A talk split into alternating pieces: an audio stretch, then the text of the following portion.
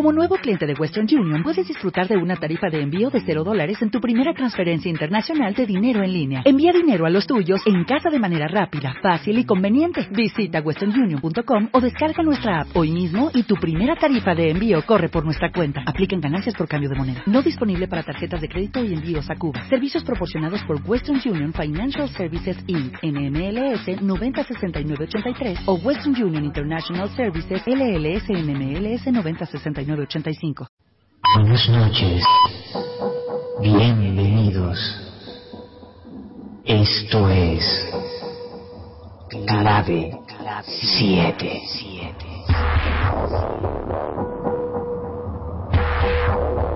¿Quieres saber qué son los ovnis? en el cielo. Si existen los fantasmas Fantasmas. O si la Atlántida El pasado perdido. no es solo un mito.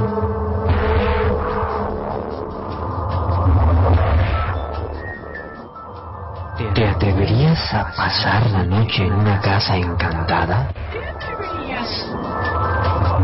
¿A viajar a las antípodas? ¿A la caza del Yeti?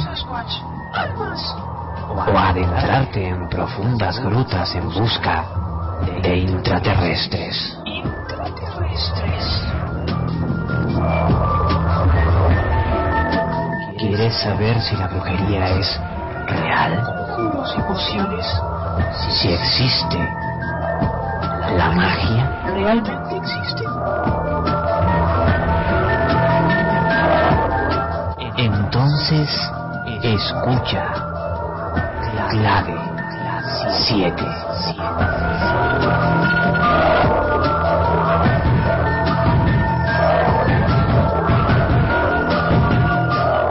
Dirige Fernando Álvarez. Presenta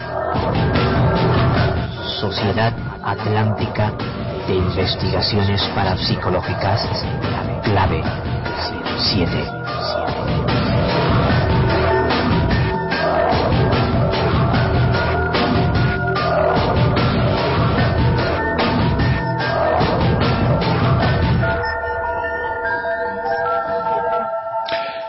La verdad se corrompe con la mentira, como en el silencio.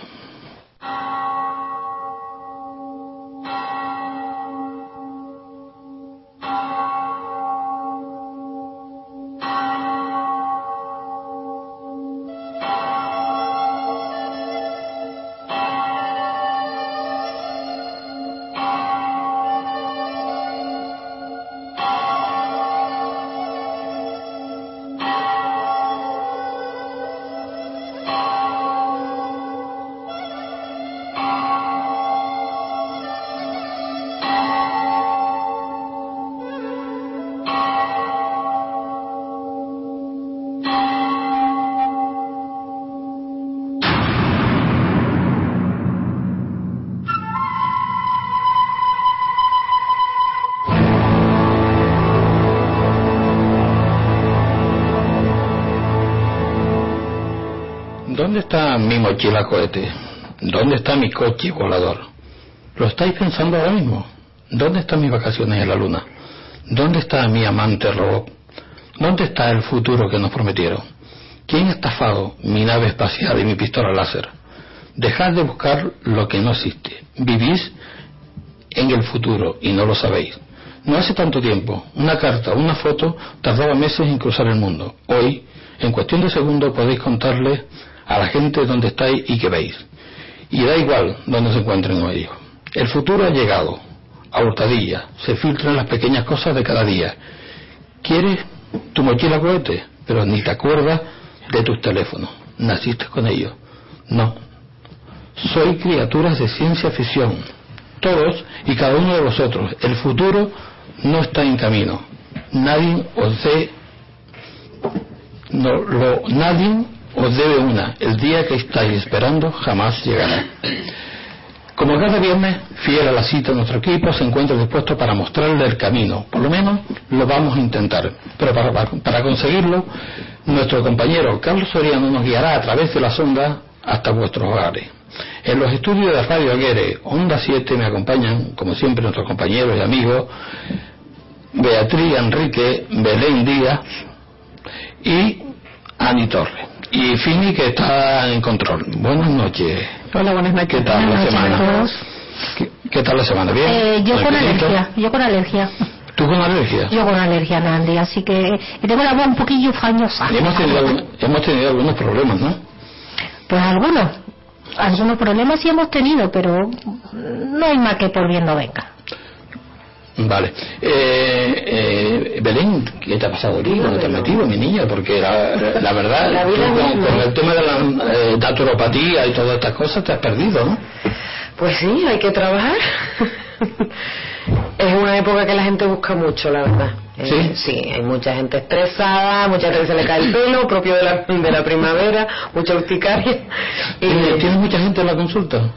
eh, bien, mm, sobre todo de dieta. De dieta. Sobre todo de dieta Sí, que porque la como- operación bikini está ahora en pleno. bikini ahora para verano. Claro, que ahora mucha gente va para, para que tú le pongas una dieta que le hace eh, la pesa. La, la pesamos, le, le medimos las grasas, el índice de masa corporal y sobre todo enseñamos a comer bien. Que una Ujú. dieta está bien para quitarse los kilos, pero enseñar a comer es primordial. Se debería de dar en los colegios, vamos. Se debería dar en los Se colegios. debería, sí. Lo que pasa es que te quitan el trabajo. También es. El problema, ¿no? Desgraciadamente siempre habrá gente que Lo que pasa es que tú te necesite. estás desplazando de un lado a otro, ¿no? Te vas Sí, a La Palma, te vas sí, a, sí, a- a algún lado de la isla. No me da tiempo de aburrirme en absoluto. No. Yo sé que tiene muchas cosas, ¿no? Sí, y, y dándole gracias a Dios. No, gracias. Eh, tú, eh, Bea, tú hiciste Reiki, ¿no? Llegaste al tercer grado de Reiki. Reiki. Eh, to- eh, tú todavía tienes consultas en tu casa y todas estas cosas, ¿no? Ahora lo tengo sí un poquito paradito, pero sí. Yo trabajo Un poco masaje. paradito. Sí, paradito. Sí, porque tienes el Buda del otro lado. El Buda lo tengo castigado. Y trabajo con masaje, Ujú. especialmente. Y Y el Reiki lo aplico después al, al masaje. Pero tú tienes tu, tu consulta en tu casa, Sí. tienes tu clientela fija, Sí. mm, van allí, tú le haces eh, Lo dejo- imposición de mano y lo dejas tonto.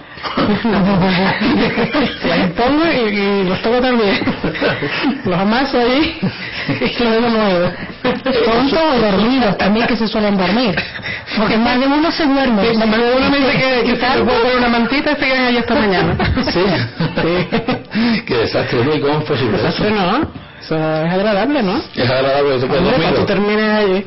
Claro. Eso es que necesitan. síntoma de que le guste y le siento bien, ¿no? Dice que se acuesta en la camilla aquella, de, Esa es a la misión. asustado, ¿no? a ver qué me va a hacer, y te quedas tieso como un lagarto. Planchado, planchado. Y ahí la gente se te queda ahí en tus manos. En tus manos. Ay, Hazme lo que de- quieras, me dicen. de todas formas, de todas formas, ella quedó en hacerme a mí un masaje. No sé cuándo lo hará. Aprovecha, aprovecha. Comprométete aquí ahora mismo, ahora mismo. venga. Aquí cabe. ¿Ya te vas a comprometer entonces que me vas a hacer un masaje de esto? Sí, y a todos mis compañeros. Ah, ¿A todos Yo también? también. Atención, audiencia, invitado. Mira tú la cara de contento que, que está. Bueno, mm, vamos a presentar a, a nuestro invitado que está que está al otro lado de la línea telefónica, se, se llama Andrea Gavazzi, se dedica plenamente a la salud por medios naturales, tanto de las personas como del medio ambiente y del planeta. Terapeuta profesional con consulta de osteopatía, terapia crano-sacral, biomagnetismo, acupuntura, masajes somos, además es profesor de terapia cráneo-sacral y masajes somos en España y México. Buenas noches, don Andrea. Buenas noches, Andrea. Andrea, buenas noches. Andrea, buenas noches. Parece que no, que no, no Creo que se ha podemos cortado. contactar. Creo que se ha cortado. Se ha, se ha cortado. No sé si habrá algún problema. Eh, los controles están intentando solucionarlo. Bueno, sigue Bea eh, contándonos qué es lo que haces tú ahí a esa gente, porque tú le pones imposición de mano, pero tú haces una preparación previa, ¿no? A, Bueno, yo el, Reiki, mm, más que individual trabajo, yo hago primero lo que es el masaje. Normalmente lo, más que te piden es un masaje de espalda la gente. Siempre Ujú. lleva las espaldas Sí, cargadas. las cervicales y cervicales. Y siempre me gusta terminar haciéndole Reiki en, en los chakras.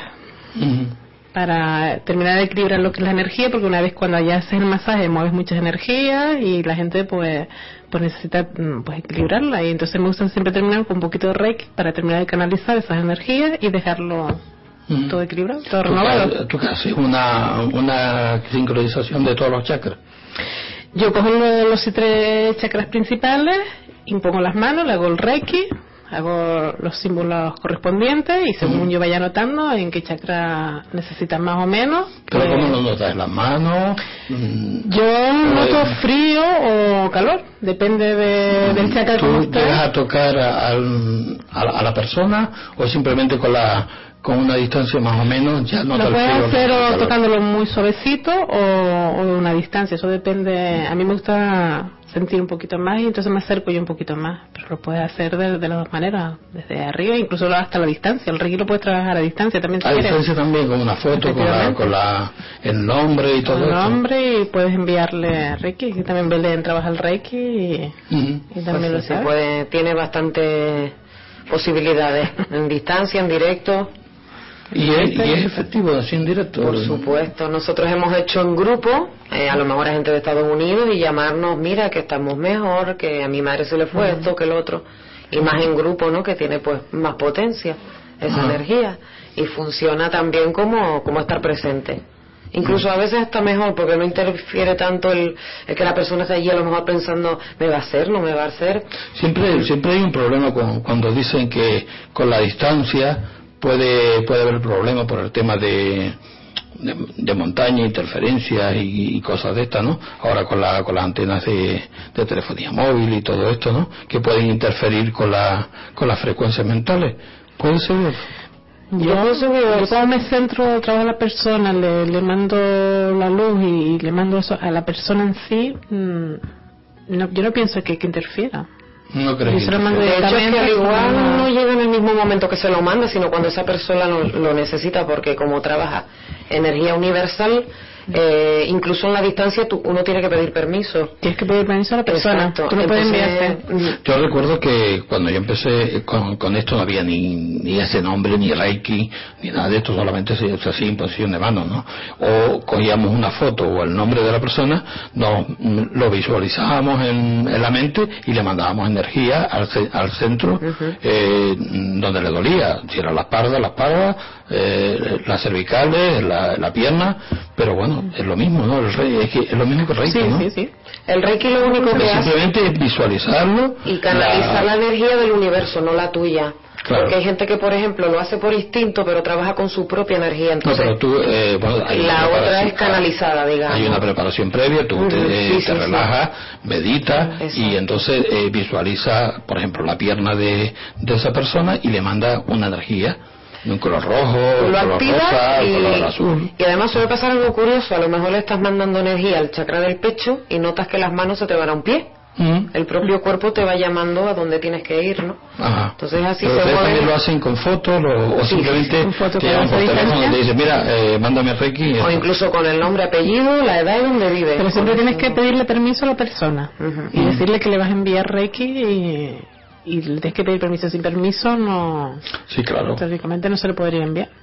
Sí, claro, porque nosotros, eh, cuando ya, ya te digo, cuando yo lo seguía, eh, o te daban una foto, o te daban eh, el, el nombre, o te llamaban por teléfono, y te decían, mira, eh, ah, eh, mándame energía a la pierna que me está doliendo. Y, eh, estuviera donde estuviera. Eh, ¿Sí, Ani?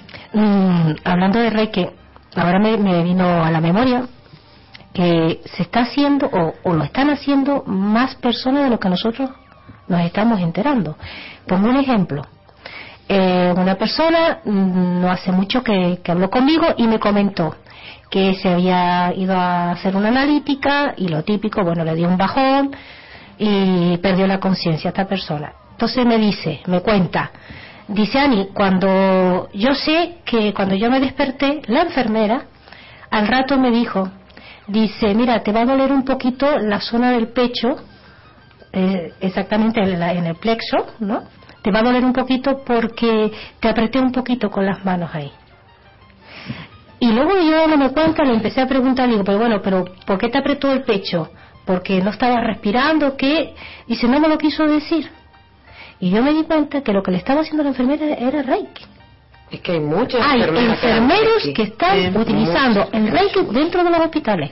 Pero muchos, ¿eh? Sí, sí, Y que además se reúnen, sobre todo después de la persona operada, por ejemplo. Exacto. Es, es que recupera, o sea, sella la piel, quita cicatrices. A mí me llama mucho la atención cuando ella me lo cuenta. Te pero si la de sanaciones de, de- tumores. Yo Solo digo, pregúntale la próxima vez que vayas a hablar con ella y te, te acuerdes, pregúntale si ella Mm, te ha hecho claro que ayuda muchísimo. Además, es compatible con otros, con la medicina tradicional, es compatible con todas las medicinas. No, no tiene, tiene sus efectos secundarios o más bien sus contraindicaciones, pero luego trabaja muy bien a la hora de recuperar cualquier paciente. Te cuenta que una enfermedad son, son bloqueos energéticos. Claro, claro. Entonces tú al, al trabajar el Reiki, pues vas limpiando todo eso, vas equilibrando otra vez todo. Tú eres un canal. Nosotros, el que hace Reiki, mm, no mandas tú la energía.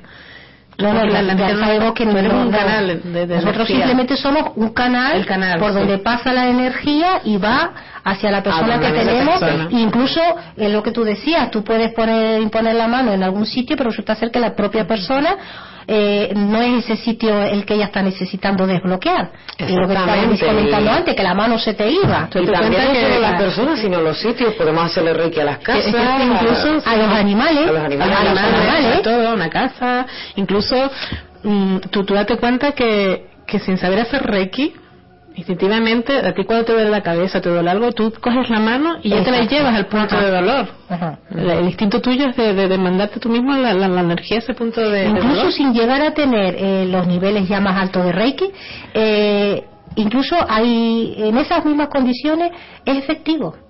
Claro, Sí, sí, empiezas efectivo, a yo lo he comprobado, digo, caray, sí, pero sí. sí, yo por ejemplo, yo nada más que tengo el primer nivel, iniciación nada más, y, y no sé, va- vamos, que estoy todavía a años luz, ¿no? No, pero ya pero sin embargo, es efectivo, me doy cuenta yo. Incrédula de mí que al principio creía que no, digo, no, caray, esto, esto sí funciona de realmente, pero hay que practicarlo. Por supuesto, la práctica, la práctica es la perfección. Pero bueno, vamos a ver. A mí me gustaría que, que ustedes me explicaran cómo, cómo es la técnica, porque yo lo hacía, eh, aparte de hacer la meditación y la, la- la relajación, ¿no?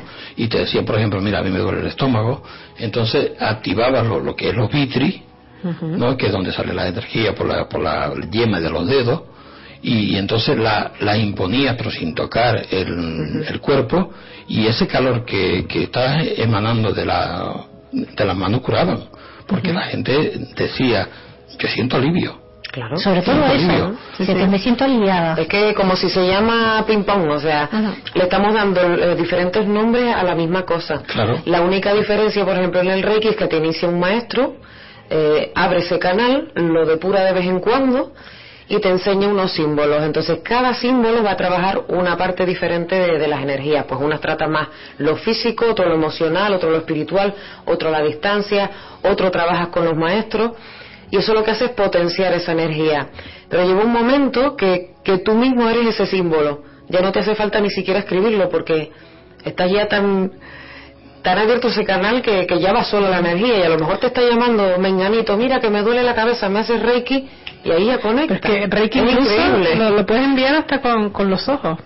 Ya cuando llegas ya a unos niveles superiores y eso, y incluso ya con la mirada ya tú puedes enviar Reiki a una persona. Con el aliento puedes hacer cirugía astral. a mí me decían cuando cuando yo hice el, ese curso que no se llamaba ni reiki ni imposición de manos ni nada de esto se, se llamaba curación o no sé cómo lo llamaban, no me acuerdo porque yo tenía 16 años cuando eso, ¿no? Y entonces me decían que había unos meridianos, que había una, unas líneas que, que se llamaban fasténicas, que había un, una, un- que esa energía y esos meridianos había un doble del órgano energético y que tú tenías que, si el órgano, por ejemplo, el estómago estaba mal, tenías que curar primero el órgano eh, energético que, que, que refería al estómago Claro, para eh, curar el, el órgano Claro que vital, por ¿no? reflejo también eh, las técnicas varían y hay, pues bueno, desde la Así que la energía es la, la primera que se estropea y es la que eh, primero hay, hay que De hecho, es que la mayoría de enfermedades empiezan en el cuerpo energético y luego acaban manifestándose, pues, En el físico. Esa, en el estómago, donde toque, ¿no? Mm. Siempre es bueno, yo siempre le digo a, a- Que es la parte más débil, a los ¿no? pacientes, no solo te tienes que cuidar la alimentación, la higiene, pues mira, con la lectura pues mantienes la mente abierta, el espíritu también hay que cuidarlo, la energía, ¿Cómo? Pues meditando, haciendo yoga, buscando siempre algo que también alimente esa parte, porque si no nos vamos dejando y es como cuando te duele la espalda y te vas dejando y al final se te hace una contractura que, que te, te da una tortícolis, porque la, digamos que te da una tortícolis energética y, y se queda ahí, de hecho, grabado. Cuando tú pasas la mano por una zona que llevas ahí olvidada, o te da cosquilla o te da un calambre o se nota, o sea, a medida que practicas se te va afinando. ¿Ustedes se han encontrado con algún problema bastante eh, grave de estos de que no, de, de la primera vez no se puede solucionar? Sí, mucho. Muchos. De hecho, mm, había una técnica eh, que era curiosa, ¿no? Según el- en la parte de la muñeca o de tu antebrazo o de tu hombro que te doliera, pues un poco decías, uy, esta persona necesita menos o más sesiones, porque la sensación era de calambre desde los dedos hasta, hasta tu hombro, ¿no? Y efectivamente veías que la persona la primera más o menos se quedaba, pero que necesitaba a lo mejor cuatro o cinco más. Sí. Una sola vez, la primera vez mm, es raro que... Generalmente Puede- puede volver, algo, pero- que pero necesita necesita varias claro. sesiones para Sí, poder sí. eh, solucionarlo y, que- y con el estrés que hay hoy en día Uy, el estrés, la ansiedad, las que la- depresiones. por eso que cada eh, tiene que haber cada problema impresionante ¿no? Yo te puedo asegurar que yo no sé si es el cambio este, no sé, no, seguro que es el cambio energético que hay ahora tan grande en el planeta. Yo es el, el, el momento que más he visto gente de flores, de reiki, de sanación. O sea, es impresionante. Por un lado está la crisis que dice, va, ahora con el tema de la crisis pues es raro que te venga. Al contrario, o sea, está todo el mundo muy necesitado, Necesita. todo el mundo en modo búsqueda y, y te das cuenta que hay una gran necesidad de cuidar esa parte. Tú neces- eh, cuando mm, receta o le hace masajes a alguien utiliza un apoyo de flores de Bach Siempre. o alguna cosa de Yo esta? intento que la persona salga con las flores de Bach para trabajar las emociones, Mm. con la parte de acupuntura que es auriculoterapia, que trabaja los puntos energéticos pero en la oreja, y luego pues algo de contacto, bien masaje o bien el reiki. Mm. Siempre intento que se vaya lo con mismo, ¿no? Yo voy a, a masaje puro y duro. Tú haces masaje puro y duro profundo, sí, un tipo de masaje muy, muy profundo. Y, y cuando, a- cuando terminas no, no, no terminas tú loca la cabeza No. de tanta energía que se mueve ahí No, no. Ah, e- e- eso, e- eso es lo curioso, que Tú- tú te realmente no cansa hacer reiki, o sí cansa. A mí, yo te aseguro que cuanto más reiki hago, mejor me siento. De hecho, yo a veces tú también. me cuesta a lo mejor decirle a alguien, ay, mira, que te- no te voy a coger porque yo que sé, tengo migraña. Yo la cojo porque sé que la migraña se me va a ir. Como eres un canal y energía pasa a través de ti, a ti también te sana. Claro, pero lo que pasa es que se mueve ahí una cantidad de energía impresionante. Porque, mm, bueno, eh, esta persona puede tener energía negativa hasta producto. Claro, siempre hay que hacer un, una preparación, exacto, preparación, protección y limpieza. Limpieza. Antes y después. Es como lavarse las manos cuando vas a preparar una comida. ¿Cómo, cómo haces esa limpieza? ¿Cómo te hace? Pues con los propios símbolos, eh, a modo de sacudidas, pues también preparas el ambiente, la velita, el incienso, Confianza. mis oraciones, te comunicas con, yo por lo menos lo Con maestro. Lo, demás no he entendido. Lo, lo de la sacudida no. Eh, digamos que es un gesto de, de cuando te sientas la- las la manos energía. mojadas. Exacto, ¿no? Eh, es como bueno, y el aura también te lo limpias y te hacen los símbolos para tú protegerte.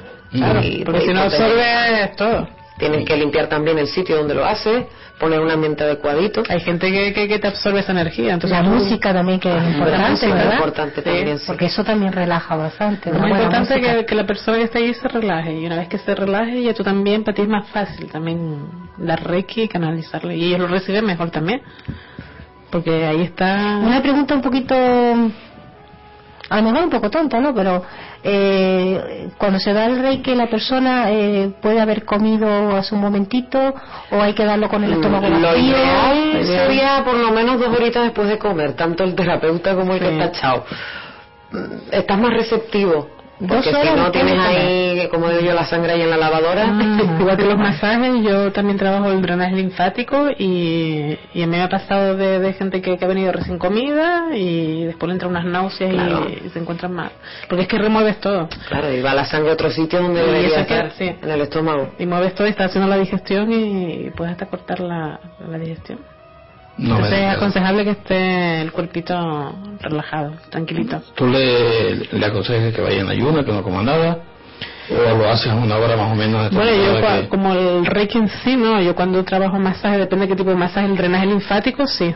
Mm. Porque yo el, el método que trabajo del drenaje linfático es un masaje súper suave, porque es muy suavecito, pero te activa mucho. Entonces te puede producir, ya te digo, hasta vómito, mm, dolores de cabeza, malestar y, y de todo.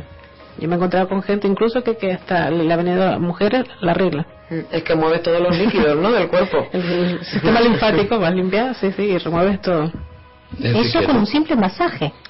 Y así masaje, el, el método que yo trabajo, que es el método Border, es muy suavecito porque es que es nada, es en la piel, masaje muy suavecito, moviendo la linfa, pero parece que no te mueve nada y, y después un masaje que después de dártelo hace un efecto hasta 8 horas después.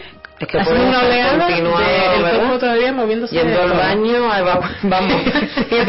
Puedes estar horas soltando. Es Y terminar el masaje y la gente irse a- al baño a orinar porque es que no, no aguantan más. Pero eso simplemente con la imposición de manos. No, no, no, esto es no, el, no, el no, masaje del drenaje linfático. Este, Ah, no es que, que le echas un- una... este trabaja todo lo, lo que es el sistema eh, se ve para, algún líquido, alguna cosa. para, para retención de líquidos, cuando hay un cuerpo que, que tiene retención de líquidos, edema y todo esto, pues es para trabajar eso y abrir también. Pero es un masaje, te digo, que es suavecito, que parece que no haces nada, y cuando se levanta la gente, pues Al baño como un tiro. al baño con un tiro y después este, yo siempre lo digo digo al- si te encuentras mal dolor de cabeza náusea y todo es completamente además me gusta que me lo digan que, que le pase eso porque le ha hecho efecto el masaje Ujú. Hombre, claro, porque sí, bueno, Que te- te ha hecho bien. ¿no? sí sí sí, exactamente ¿Y tienes bastante gente eh, que te va todos los días? Sí bueno ahora ya te, lo, lo tengo así un poquito paradito pero sí tengo bastante gente que bastantes clientes yo aquí menos pero yo estuve en la península trabajando en un centro de fisioterapia y ahí sí tenía bastantes clientes en. Barcelona pero al venirme ya para acá pues Pues aquí hay que reactivarlo otra vez, ¿no? está ahí está ahí está ahí Está ahí, ¿no? Bueno, poco a poco lo, lo estás haciendo en tu casa, pero bueno, hay que abrir un centro por ahí. por ahí a ver. Porque, bueno, yo también hice un curso de iridiagnosis, ¿lo, lo han oído? ¿Mm? Iri, Ah, lo del- del del iris, iris. iris diagnosis. También lo hice. Muy bien. Sí, que, bueno, que tenemos un buen equipo ahí Oiga, para, para, todo A ver, alguien que nos dé un localcito. Tú tienes en tu casa. Yo tengo un mini Winnie, o sea, Eh, bueno, el mini Winnie con el en el perrito. mini Winnie cabemos el paciente y yo y una foto de San Miguel. y ya con eso tiene, ¿no? Punto, y el aceite. Y tú, y, y tú, Ani, eh, dices que llevas haciendo Reiki. Mm, El primer nivel. El primer nivel, ¿lo estás Solamente- haciendo? Lo estoy haciendo mm, Ya en mi casa. primer nivel. Ahora Ya hice- bueno, tú sabes que yo siempre soy muy, como muy humilde, ¿no? Mm, la señorita esta, esta señorita, pues que un día me dijo que, que bueno, que había que iniciarse, no sé qué, no sé cuánto, y digo, vale, tal. Tú sabes, Belén, que yo era un poquillo, no, como que no quería, ¿no? Y bueno, yo para poder entender a los demás, mm, me estoy planteando la posibilidad de empezar a hacerlo yo también. A lo mejor no voy a llegar eh, ni al tercero, ni al cuarto, ni nada, no pretendo nada de esas cosas. Pero yo quiero, pues eso, un poquito comprender a la gente de lo que está hablando, ¿no? Y, y sí, el primer nivel sí lo hice. ¿Qué es lo que estoy haciendo? En mi casa. Estoy haciendo con mis hijos. El problema es que, bueno, ahora mis hijos están detrás de mí todos los días, pues, mami, me haces un mimito, porque para ellos es un mimito. No es un mimito, es un mimito. Un mimito energético, Pero, pero ¿eh? pero lo que sí es curioso que ya mm, sí tuve una, una amiga de mi hija que fue a mi casa y yo se lo había dicho, digo, mira, yo te voy a hacer Reiki porque además yo también quiero practicar, todo esto es práctica. Eh, ¿Tú me lo permites? Sí, sí, encantada. Pues yo se lo hice a esta chiquita y es lo que yo estaba diciendo antes, que surge efecto. Te juro que yo eh, le puse la mano a esa niña en, la parte de- del corazón y de repente empezó la criatura a llorar, a llorar, pero a moco tendido, hablando claro, a llorar, a llorar, a llorar, es que no podía la chiquilla. ¿Cómo Son de bloqueo, claro. Tenía un bloqueo tan grande y ahí me di cuenta yo, digo, caray, esto, esto funciona. Sí, funciona. Esto realmente funciona. Y eso que yo, eh, que es el primer nivel nada más, que, que, que conozco yo, no conozco nada prácticamente. Ahora sí ya me estoy enterando, claro. Ahora es un lujo porque ustedes están hablando de símbolos y yo digo, ay, el símbolo, dichoso símbolo que no me, que me costaba un montón aprenderme, yo venga, ya me lo aprendí. pero ya me, ya me voy enterando de, de Con todo. profesoras aquí de Reiki que aquí. Claro, ya, ahora sí, ya, ya puedo yo a- hablar un poquito, un poquito, porque ustedes son las que saben más, por supuesto. No, pero es todo, Yo- o sea, Pero al final y al cabo todo es energía, es una manera de Sí. Tan tan efectiva como una oración. Y yo me pasó lo mismo, me enamoré del Reiki. Yo me acuerdo cuando empezaron los primeros cursos de Reiki que aquello valía un riñón y medio. y decía, ay Dios mío, pues uno de los sueños que yo tengo. Y como se fueron presentando las cosas, que hice primero y segundo y pasaron años. Hasta que vi con un maestro que me llamó la atención nada más que ver su nombre. No sé, me dio buena vibración. Y, y en ese momento la verdad es que no tenía dinero para costeármelo. Y enseguida mi mente Gemini, digo, algo tengo yo que pensar. Hablé con este señor, desde aquí le mando un fuerte saludo a Tomás Cabrera. Y yo le digo, venga Tomás, yo te busco gente, yo pago con Buen gente. amigo, sí, buen amigo, señor. Tomás. Y, y Tomás me, me dio el tercer nivel y la maestría. Y la verdad es que tuve una experiencia súper bonita asistí a más cursos con él de, de psicochamanismo y, y la verdad es que me, me acabé de enamorar del Reiki y la experiencia de, de dar el curso, o sea, a lo mejor es la, la cantidad de gente buenísima, porque yo no tengo nada que decir de, de- de- tampoco me gusta decir mis alumnos, mis, mis compañeros, he conocido una calidad de gente impresionante, de ver sanaciones en, en lo que es la iniciación, en el primer día de curso, en ver unas sanaciones alucinantes, de cómo hay gente aquí con una mano, pero bendita, vamos. Y aparte de, de cuando haces el curso, todo lo que se te abre. Porque. Se te abre la mente, se te abre muchas de cosas puertas, ¿no? sí, sí. A nivel sueños, a nivel guías, mm, Guías de- An- Antes tú estabas hablando sobre oraciones. La palabra yo sé que llega, pero que, eh, hay unas oraciones específicas para ello. Para abrir canales, para abrir meridianos, para abrir chakras. Eh, Más- bien son más los bien de símbolos. protección, si los símbolos son los que protegen y activan, pero mm, hay gente que simplemente pone las manos hacia el cielo y dice soy un canal perfecto de Reiki. Mm. Esa es la más básica. Pero después si quieres acompañarla con tu Padre Nuestro de toda la vida, yo uso una, una metafísica que me gusta un montón. Y, y el Y- símbolo este de coger la energía y ponerla por la... Por la Son maneras de activar. Mm, De la coronilla, sí, la son maneras. Sí, que, coges la, la energía de- de- del Exacto. universo, la la, trae. la, la centras y después te la in- insertas dentro del... En el caso de Reiki ¿no? se llaman Reyu. Reyu es, pues por ejemplo, tú te has iniciado con, con tu maestro y tú de vez en cuando, ponle cada X tiempo, cada tres meses, el, el maestro te vuelve a hacer un Reyu, que es como volver a fortalecer ese canal, porque del mismo tres diarios, pues se te va como ensuciando, ¿no? Como todo, No, lleva un mantenimiento. Y también Claro. tienes que, que trabajar en eso, lo- los 21 días, que tienes que trabajar. Los 21 días, a mí no me dijeron nada de eso. A mí me enseñaron lo que es la, el que tema de el esto. Y eso curso, me enseñó. Evitar una- la buena alimentación durante los, los 21 Mira, días, evitar antes y después. ¿Mm? Y los dolores de cabeza no que vienen también en pizza, los no puedes 21 comer días. hamburguesa, no puedes comer nada de eso, ¿no? No, más bien las, las cosas excitantes, el alcohol, Café. mucho líquido, exacto, Alcohol. porque se supone que tu, tu cuerpo es el templo del espíritu y es, es- es lo más precioso, tienes que guardar ese tesoro ahí dentro y si estás podrido, pasa lo que pasa. Aparte de que es eso, que tienes que estar 21 días pues queriéndote mucho, oye, Ujú. de paso te hace unos Trabajándote primero a ti mismo para poder tú trabajar después a los demás. Es decir, que cuando tú sales de, de la consulta y vas a tu casa, mm, vas eh, renovada. Sí. Sí. renovada. Pero ¿cómo te preparas para el día siguiente cuando te levantas por la mañana Igual y si a lo mejor no has dormido porque tú mm, has tenido problemas de, de insomnio o lo que sea? ¿Cómo te preparas para poder afrontar otra vez Pues otro día? puedes hacer el, el autorreiki. Eh, cuando ya te inician, te, te enseñan unas posiciones para hacerte autorreiki. Entonces yo, por ejemplo, que yo desde nada Ah, me como- desvelo, como si fuera yoga me, o algo exacto, así. me lo hago por la noche, el autorreiki. Si veo que tengo insomnio, pues me trabajo los chakras principales y me quedo planchada. O sea, yo me acuerdo una vez muy curioso, porque además a mí me cuesta eso, dejarme dormir, y me dio un ataque de asma. Entonces digo, pues no, pues no tengo inhalador, ¿qué hago? Pues mi marido me puso acupuntura en el centro del pecho. Y me dijo, potencialo con el reiki, a ver. Bueno, yo me levanté como Tutankamón. con mis manos en mi pecho, la aguja clavada y sin asma. Digo, madre mía, o sea, ni un Valium. ¿Sabes qué? Cuando se abre ahí la energía es que puedes hacer cosas alucinantes. Y lo bueno que todos podemos hacerlo Y todo. incluso también yo te puedo comentar gente que es escéptica, que no cree en esto, porque yo, hay gente que yo cuando doy el masaje, pues, pues le digo, mira, te voy a hacer un poquito de reiki. Y hay gente que, pues que no cree simplemente, pero después cuando una vez que tú se lo das, y cuando tú le estás haciendo reiki, mm, y te empiezan a comentar la, lo, lo, lo que ven, los colores, la, la, la, la energía y todo esto, pues dicen contra, pues, pues yo no sabía que esto pudiera ser.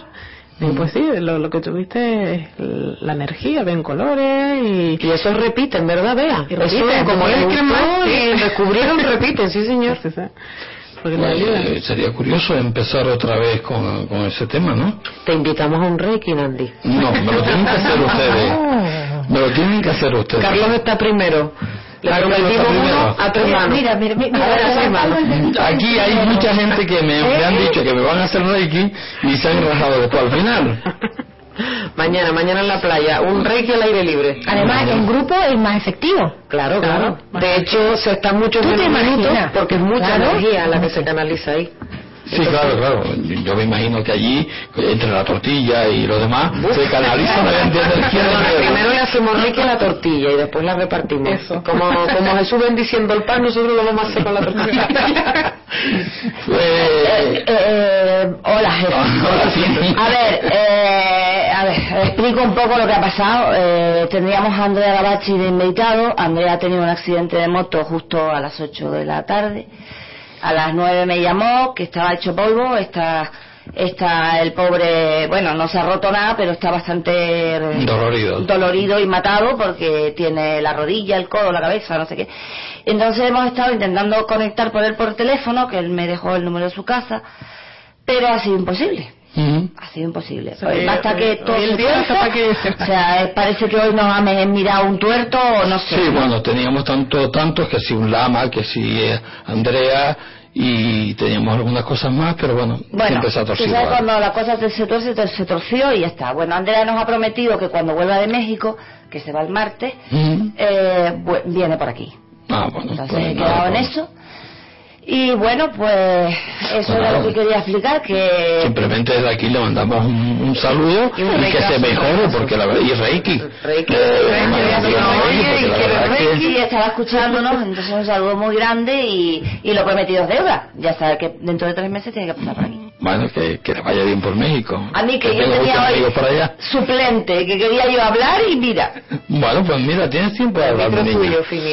desde luego, Claro que sí. Hoy, ¿Qué estaban hablando de- hoy- hoy- no, ¿de qué estamos hablando? ¿de qué estaban hablando? Porque si el tortilla, yo Estamos- no, tortilla, digo, ¿qué están hablando? A ver. A vos viniste para acá. Sí, claro. No, pero es que yo quería preguntarle a Ani una cosa, porque estábamos hablando de Reiki, de sanación y todo esto, ¿no? Pero ella estuvo hoy en el centro eh, tibetano porque había estaba el, el lama allí y estaba dando una conferencia. Explícanos un poquitito qué, qué es lo que dijo. El, el lama en concreto, la conferencia que dio fue un poco la iniciación de lo que eh, va a dar mañana, porque mañana, sábado y domingo hay unos talleres.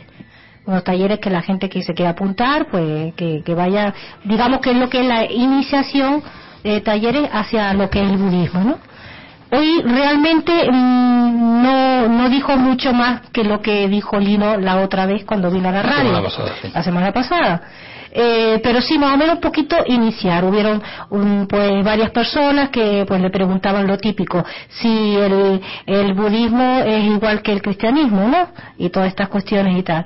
Eh, lo que sí me pareció, mm, sinceramente, un hombre súper sencillo, con un humor, pero un sentido del humor que tenía ese hombre extraordinario.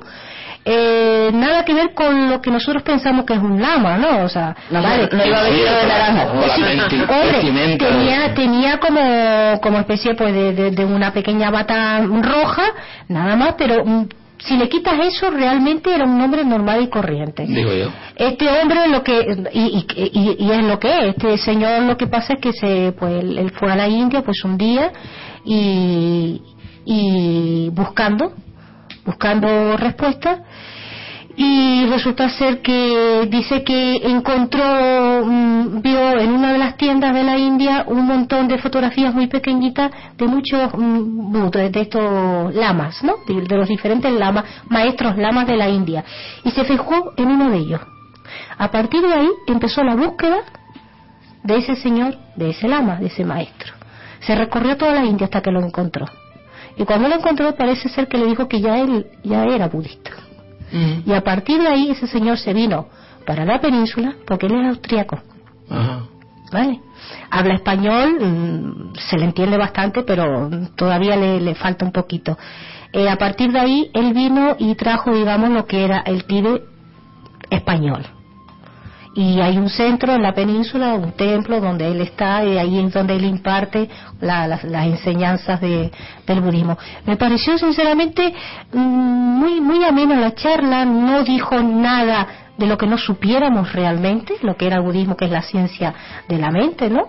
El buscar la espiritualidad de cada uno, eh, que aquí no se venera pues ni siquiera el Buda, porque el Buda digamos que fue el primero que, que habló sobre lo que era el budismo, transmitió esa enseñanza, pero ni siquiera eso, o sea, él no tocó, hubieron sí personas que preguntaron sobre si era algo de religión, él dijo tajantemente que no, que el budismo no es una religión, y, y bueno, luego después al terminar, eh, mm, sí contacté con, con, con Lino, y claro, era para venir hoy también el lama, pero el hombre estaba realmente can- Cansado. súper cansado, súper cansado, porque había llegado ayer de la península y por lo visto ayer tuvo un día un maratón tremendo en el centro budista de aquí de la laguna. Y claro, pues no, el hombre ya hoy es que ya, ya no podía. Ya y no que, podía más, y claro. que mañana, y que mañana, a primera hora de la mañana, ya tiene ya la, el curso con, con esta gente, ¿no? Mm. y es por lo visto es un, no es un encierro total total pero sí es un, es un retiro bastante bastante y, y ese fuerte curso va a ser durante toda pero la sí me dijo el lama sí me dijo el lama que él iba a volver Mm. y a lo largo del año eh, creo que son tres o cuatro veces más volvería otra vez aquí a Tenerife y sí se comprometió a que Mm. la próxima vez que, ven- que, que viniera eh, iba a venir por la radio. Eso es lo que pude al final poder sacarle al lama Ahí. ay venga Cuando para nosotros ay ay pero sí eh, por lo pronto se comprometió en eso pero que ya era imposible hoy y aparte que el domingo se marcha también ya El domingo. Bueno, el domingo es decir, que el curso dura toda la semana, Toda la semana. y después se va. la eh, semana este fin de semana Este fin de semana. Este fin de se- es un curso de fin de semana nada más Mm, Es decir, que se está, se está recorriendo toda España dando cursos exacto y exacto con la misma se va. Él- exacto Él es el director de un centro de. Sí, sí, sí. ¿En Barcelona Sí, sí. No, es en... Espérate, si no me equivoco, mm, porque no quiero mentir, creo que en Huesca. Huesca. En Huesca, me parece que está en Huesca. Si no Mm. me equivoco, ¿eh? Creo que está en Huesca.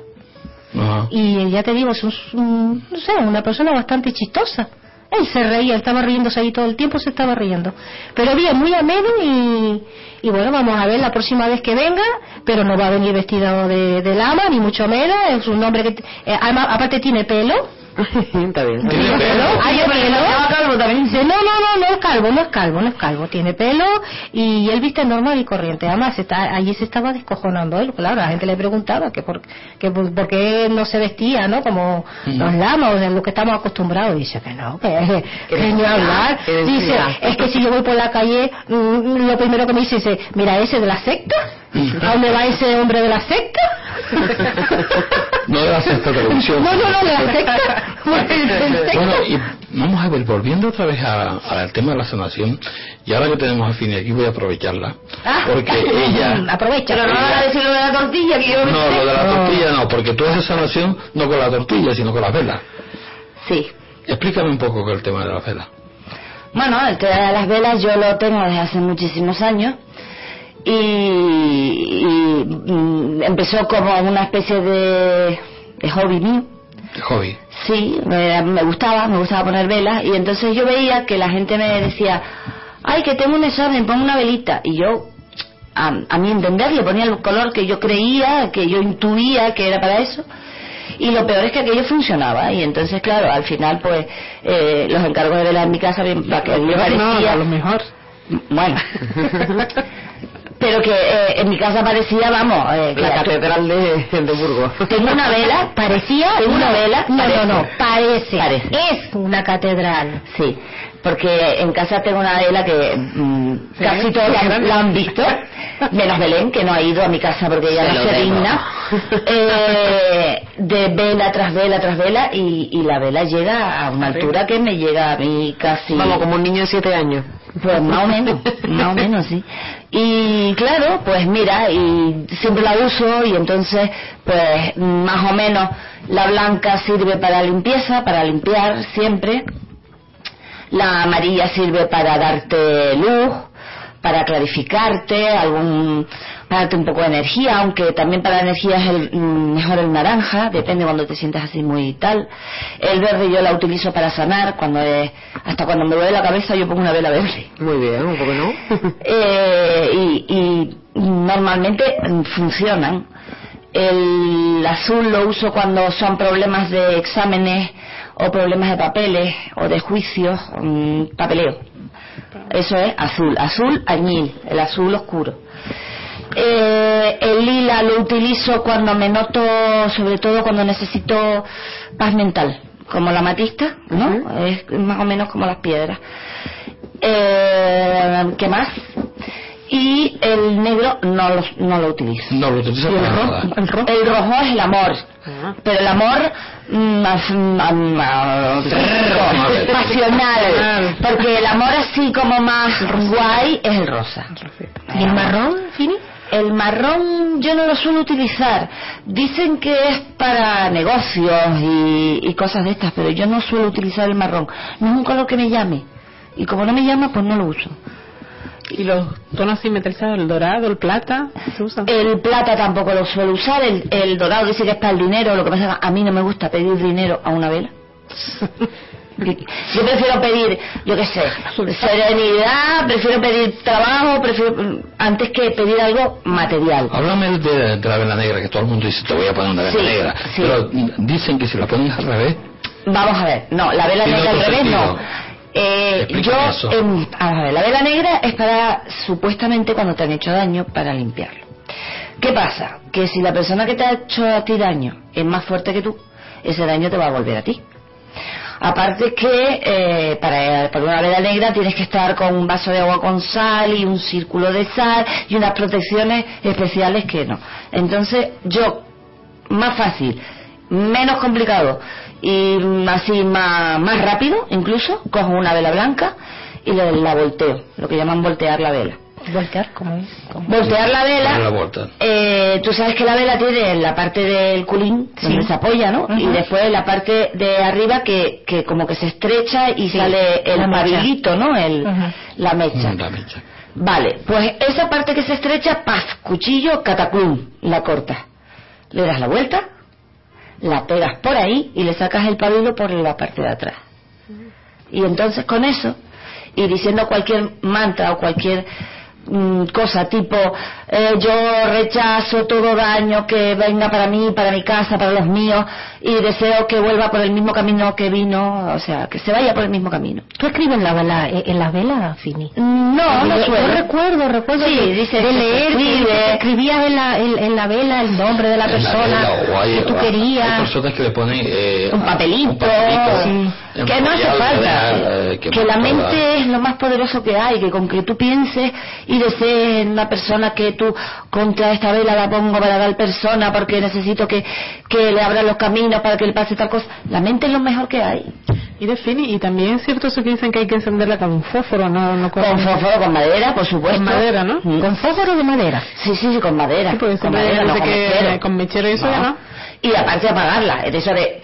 Ni se, vamos, ni de, ni de coña. Ah, tú tienes que apagarlo con, con- Tienes que apagarlo o, o te mojas los dedos y la plagas así, pinchando O con los dedos, los apagadores o con que son una campanica de esas que venden en el campo. Hoy que hay algunas tan Ay, por yo tengo una yo tengo una, me regalaron Yo una. tengo una campanita de esa. yo. Yo tengo una campanita. La mía es palmera, de leña alta. Bueno, no, la mía no, La mía no la se regaló mi amiga hierro. pero no, pero no, no ella Bea, sino otra Bea. Y es muy bonita. Ay, por cierto, mi, mi sobrino me sorprendió llegué y tenía cinco o seis velas rojas puestas ahí, un incienso. ¿Velas rojas? Sí. Ay, fíjate. Estará enamorado. Un enamorado. olor a fresa en mi casa cuando llegué. y después andaba así por la casa con el incienso y yo, pues estar haciendo su limpieza de. Oye, eso es bonito. Le digo, porfa, no estoy jugando con fuego que te quema, la apagó y a la media hora volvían a estar encendidas. Digo, él está... Que se quema, no. eh, eh, mi abuela decía que te hace pis en la cama. Si juegas con fuego, te hace pis en la cama. No, pues este hace su limpieza, te lo ve de vez en cuando con el incienso por toda la casa. Y digo, ¿qué estás haciendo, cariño? Limpiando fantasmitas. Ah, está bien, está bien. Ah, está bien. los niños tú sabes que son muy naturales. Pues me parece muy bien. Sí, sí, sí. Pues lo mío de las velas fue por... No sé, por- te, te, te- Sí, yo te gustaba el fuego. Me gusta el fuego, siempre me ha llamado la atención. Y yo me acuerdo que me ponía a estudiar exámenes, para los exámenes y tal, y siempre me ponía una velita, una velita y música. Siempre una velita, música incien- y un incienso. Y de hecho lo sigo haciendo todavía. Ahora con los exámenes, que dentro de poco los tengo, otra vez. Y, y claro, yo notaba que me relajaba, que las cosas como que parece como que entraban mejor. Después empezaron la gente, mira, que me pasa esto, pongo una velita. Ay, ¿tú crees que no sé qué? Ah, yo te pongo una velita. Y me empezó a surgir, a surgir, y, y salían cosas, y la gente me llamaba, ay, gracias, mira, me salió bien. Ay, mira que se me arregló. Ay, mira que me curé. Bueno, yo decía, pues, vale, pues Funciona. funciona. Porque Sí, y yo una cosa que también quería preguntarte de las velas es la, la llama. Hmm. También depende de cómo, cómo está la llama, también tiene un significado, ¿verdad? Sí, por ejemplo, eso más con las blancas. Cuando tú empiezas a limpiar, porque vamos, cuando tú pones una verde porque te duele algo o vas a, a sanar a alguien, si aquello limpia es que está sanando.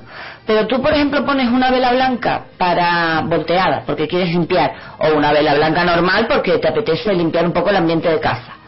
Y aquello empieza a llorar y a chorrear, sigue poniendo velas porque hay cosas que limpiar.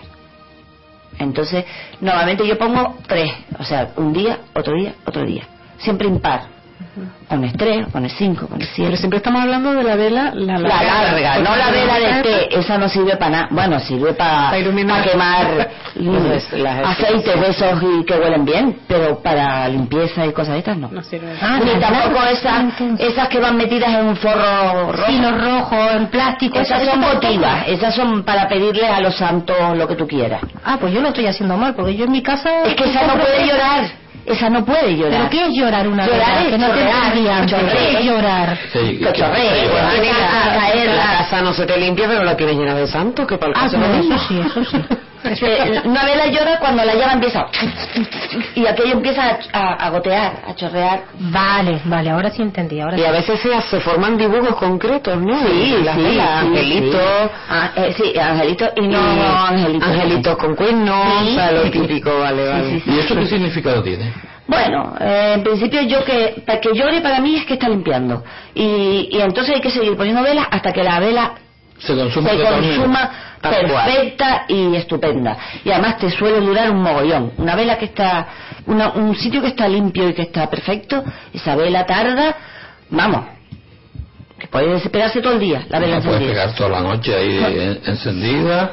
No, no, no, no, no, no, eso- eso es otra cosa. Es otra cosa que hay mucha, hay mucha gente No. que lo deja encendida toda, No, o la no, apaga no. por la noche, no sé. Como La- por la noche se apaga. por la noche, ¿por qué? Porque, eh, aparte de la peligrosidad que puede ser una vela de noche, eh, mm, por la noche hay mucho bajo astral, hay mucho ente por ahí buscando luz, y si tú pones una luz en tu casa te van a ir ahí. Mm. Entonces no. Tú Bueno. tenla si quieres todo el día, desde por la mañana, pero cuando te vayas a ir a dormir, adiós vela, catapum, y apaga vela. Y al día siguiente encienden la misma vela. Hombre, si te queda poco, no. Pero si, si Si está a te la queda la mitad, mitad, por vale. ejemplo, la enciende. Sí, a no ser que sea para limpiar. Para limpiar yo prefiero una nueva. Una nueva, quitas Pero, esto, por ejemplo- te queda la mitad Sí. y enciendes una nueva. Sí, pero cuando es cualquier otra cosa, un examen, una sanación o un- una vela de eso, de que tengo un disgusto con mi pareja, le voy a poner una velita rosa. Esa se puede volver a encender.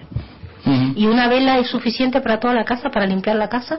¿O tienes que ponerla en las habitaciones, en los baños, en la cocina? No, yo eso lo hago cuando voy a una casa, por ejemplo, cuando alguien se muda a una casa nueva o, o hay que hacer una limpieza porque piensa que hay algo en la casa, entonces sí se va con una vela por cada supuesto lugar que está enredecido y se pone una velita y yo suelo poner también un cuarzo blanco, inciensos y así se va limpiando ya la casa. Es curioso, ¿no? Cómo se, se puede, funciona eso no, pero es que también la mente hace mucho. La fe que tengas, mucho. exacto. Claro. El miedo, el miedo también influye. Cuanto más miedo tengas, más cosas chungas atrae. Sí. Claro. Porque le estás dando poder a algo que Claro, en realidad no tú- tiene, tú- pero se aprovecha de miedo. Tú simplemente esa persona que llama que llama a, a Fini ya estás confiando Sí. Claro. estás confiando en esa persona sabes Claro, que. El, el encender esa vela la va a, le va a solucionar ese problema ella misma se está eh, Ya hay un poquito de sugestión. Claro, si ella está débil poderlo- y llega a fin y con buena vibración, Claro. una persona es, cambiar, es capaz de cambiar la vibración no de una habitación, de, de, de toda una casa. Y la- la- a la otra persona le aportas una tranquilidad y luego ya tienes que encargarte de decirle, no, mira, tú también puedes estar Claro. en ese Claro, punto, claro, ¿no? tú puedes estar deprimido, puedes estar mal, puedes estar lo que Exacto, sea, exacto. pero simplemente con una llamada telefónica y decir, Fini, eh, ponme una, una vela blanca y ella decirte, yo te la pongo ahora mismo y verás que se te quita. Claro, claro. Ya con eso, ya, ya tienes has solucionado el puesto problema. fe en algo, entonces la fe obra milagro, está clarísimo. Sí, es como el tema de los resguardos, que tú sabes que yo también hago resguarditos y tal. Y lo primero que digo, pero tú quieres, tú tienes fe en esto, tú crees que es total, porque si no, para que tú, para yo hacerlo, perder mi tiempo eh, y, y, y, y, y, y haz- y trabajar en ese resguardo para que tú, pues tú no creas en ello, pues no, no te va a hacer nada. Mm. Pero si tú crees en ellos, sí te, puede- sí te sirve un resguardo. Sí, te, claro que te sirve un resguardo. Y, y ahí dentro, en, en el control, está Eloy, que él puede testimoniar ¿eh? que los resguardos sirven. Que, que, que no entra porque no quiere, pero que puede testimoniar que los resguardos sirven. Sí, bueno, que la, que la palabra, la oración y la fe llega, mueve montaña, ¿no? Por supuesto. Podemos confirmarlo de que es así. Por supuesto. Es, decir, que simplemente con, con eso, con creerlo. Claro. Con tener fe de que eso puede funcionar, o sea, simplemente no es que creerlo, sino simplemente no decir, nah, esto es una bobería. Eso sí, Y- para nadie. eh, O sea, si ya lo bloquea, hay mucha gente que lo piensa, lógicamente, que dice, pues no, que esas cosas no existen, que es una gestión de la mente. Vale. Hay gente que lo dice, lógicamente. Pues yo te digo una cosa, si curas por sugestión, pero te curas, ¿Qué más da? ¿Qué más da? Ole. Eso, ahora me acordaste a, a Luis, ¿Cuánta gente no se cura con placebo? a nuestro amigo Luis Sánchez, cuando me hizo la primera o la segunda regresión, yo le dije, esto puede ser eh, recuerdos de, de vidas pasadas, o puede ser una película que yo vi cuando era pequeña y se me quedó. Dice, ¿y qué más da? Si te sirve y si te ayuda, ¿qué más da? Y yo le dije, pues tienes razón. Saludos, Luis. Sí, que seguramente nos estará escuchando, que dentro de poco también lo, invitaremos que, que ya me mandó un mensajito que Carlos, Carlos el contactado ya puede venir los viernes porque ya tiene libre, Yo ya nos puede explicar, ya nos puede explicar eh, qué lo fue lo que le pasó a él realmente aquel año. Pues yo lo reconfirmo que hablé con Carlos anoche y, Él me mandó un mensajito anoche y también. bien, bien, bien. Hay Así mucha info, cualquier- mucha info que compartir. Sí, pero eso te digo que en cualquier momento, en cualquier momento lo podemos tener aquí, que, que nos puede explicar a, a viva voz lo que le pasó a él realmente aquel- aquella noche cuando tuvo ese contacto ovni en la punta de Hidalgo, ¿no? Y, y otras muchas experiencias que... Ha tenido posteriores. Y yo porque hoy había que levantarse a trabajar, pero me hubiera quedado escuchándolo porque tiene un transmite una sabiduría y una humildad y Porque estuviste hablando con él. Ya os contaré en el próximo episodio. Ay, señor, esto va por... Muy fuerte, muy fuerte. Tuvimos una experiencia muy chula, pero prefiero que estén ellos y, y- y si se puede la contamos. Cuando él esté aquí, que Sí. con Luis, Sí, las partes verdes, no pasa nada. No, no, ahí estaba todo oscuro, hija. bueno, ahora me van a explicar lo de la tortilla que me tengo que ir Sí, para control. está todo en relación con la tortilla. ¿Y dónde tú lo ves? ¿Qué tortilla? Ah, la tortilla. Es que vamos a hacer el reiki a, a Nandi y a Carlos. En la playa, al aire libre. ¿Cuándo? Eh, Mañana. mañana, por la noche. que Mañana por la noche. Que mañana por la noche hay una lluvia de estrellas, que Ay, divina, saben, divina. que, que lo ha, eh, esta señorita que tengo aquí a mi izquierda, todas. muy- A mí me muy salida de, de, a ver, perdón, de, de excursión, de No, Oye, sí, me parece muy bien. Ánimo, ánimo, venga. Y entonces mañana qué hay, salida. Mañana hay una lluvia de No se estrellas. ve llevar los paraguas. Vale. Las, las lirias, las que lirias. Que se verán hacen, bueno, Carlos el que sabe.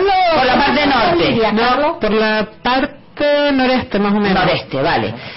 Entonces íbamos a llevar tortillas. Y es en la madrugada. Vale. Sobre la una ahí Que cada uno lleve lo que quiera. Vale. Bueno, vamos. Yo eh, me voy para control, jefe. no, vamos a hacer un descanso para publicidad y enseguida vamos con ustedes.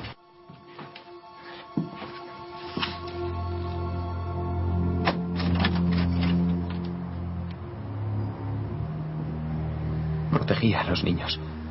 Desde las cinco solo veían la tele. Me parecía que se obsesionaban, como tú dijiste. Deberían jugar a ratoncitos, a cocinitas o así. ¿Qué es eso de ratoncitos? Un juego, ¿no? Total, han cerrado las escuelas. Y todo toma un interesante nuevo rumbo. ¿Qué hora es? Las once de la mañana. Se han ido. Pero realmente no. Solo que no los vemos. Al amanecer, un pájaro volaba por donde las luces de anoche. Se paró de golpe en el aire y cayó en picado. Llevan poniendo eso toda la mañana. Parece que el pájaro se estampe contra un muro en el cielo. Han encontrado el pájaro destrozado. Creen que ha activado como un escudo invisible, como una ilusión óptica. Aún están ahí, en el aire. Y parece que ahora hay más. En todas partes, hasta aquí encima. Hay una teoría sobre los círculos. Dicen que podrían ser un sistema de mapeo visual o balizas para poder navegar, tiene sentido.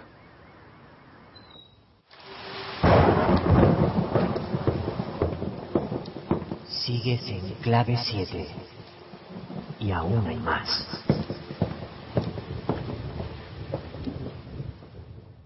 Contacta con nosotros. Envíanos un email a clave7radio.hotmail.es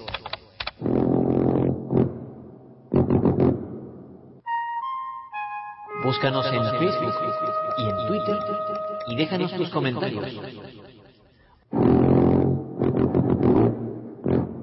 O participa en directo desde nuestro chat. Accede a través de clave7.blogspot.com. Únete a nuestro equipo de investigación por una noche.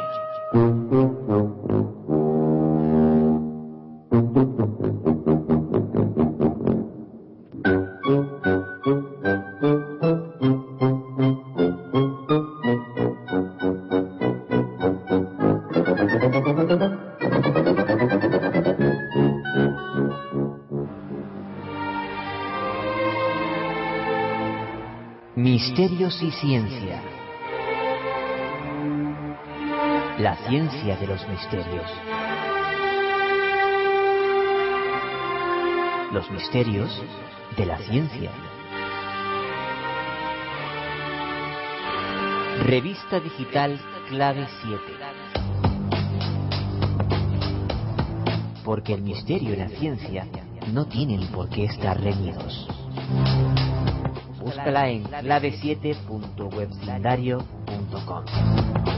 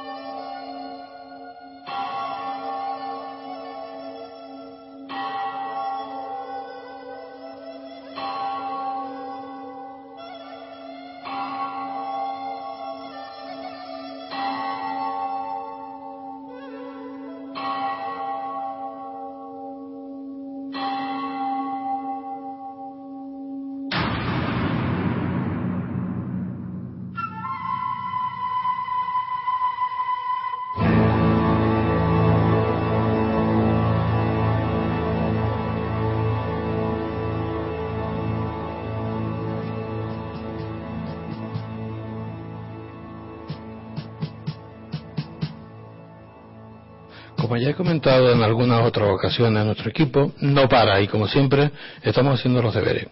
Nuestro compañero Carlos Soriano ha entrevistado a un gran amigo, Aníbal Clemente Cristóbal, editor de la Red Española de Historia y Arqueología, REA, licenciado en Historia del Arte y Gestión del Patrimonio Histórico Artístico por la Universidad de Salamanca, miembro del National Geographic Society.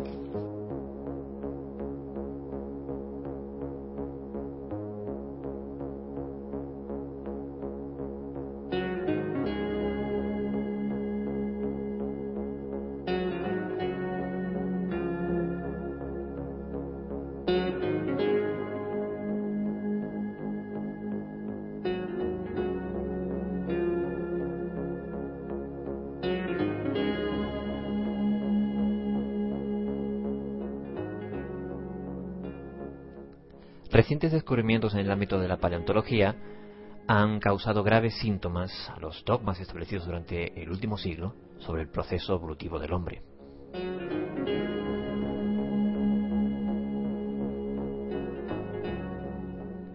Desde la ya vieja discusión sobre si la llegada del hombre a Europa fue causa de un único ancestro común, que fue mutando a medida que se expandía, o de sucesivas jornadas de homos que iban buscando nuevos territorios cuando África se les quedó pequeña.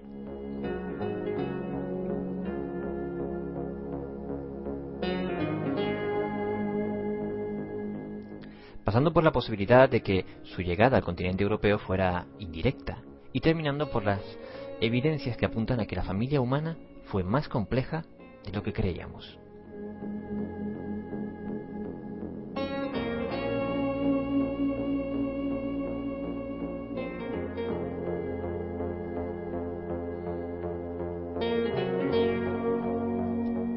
Esta noche contamos con un invitado especial con quien trataremos de desentrañar algunas de las ya viejas eh, dudas acerca del origen de nuestra humanidad. Aníbal Clemente, licenciado en Historia del Arte, es actualmente el director de la Red Española de Historia y Arqueología, eh, una plataforma social de divulgación de la historia y la eh, arqueología, el arte y las ciencias aplicadas al estudio de las humanidades. La dirección web de la Red Española de Historia y Arqueología es www.historiayarqueología.com.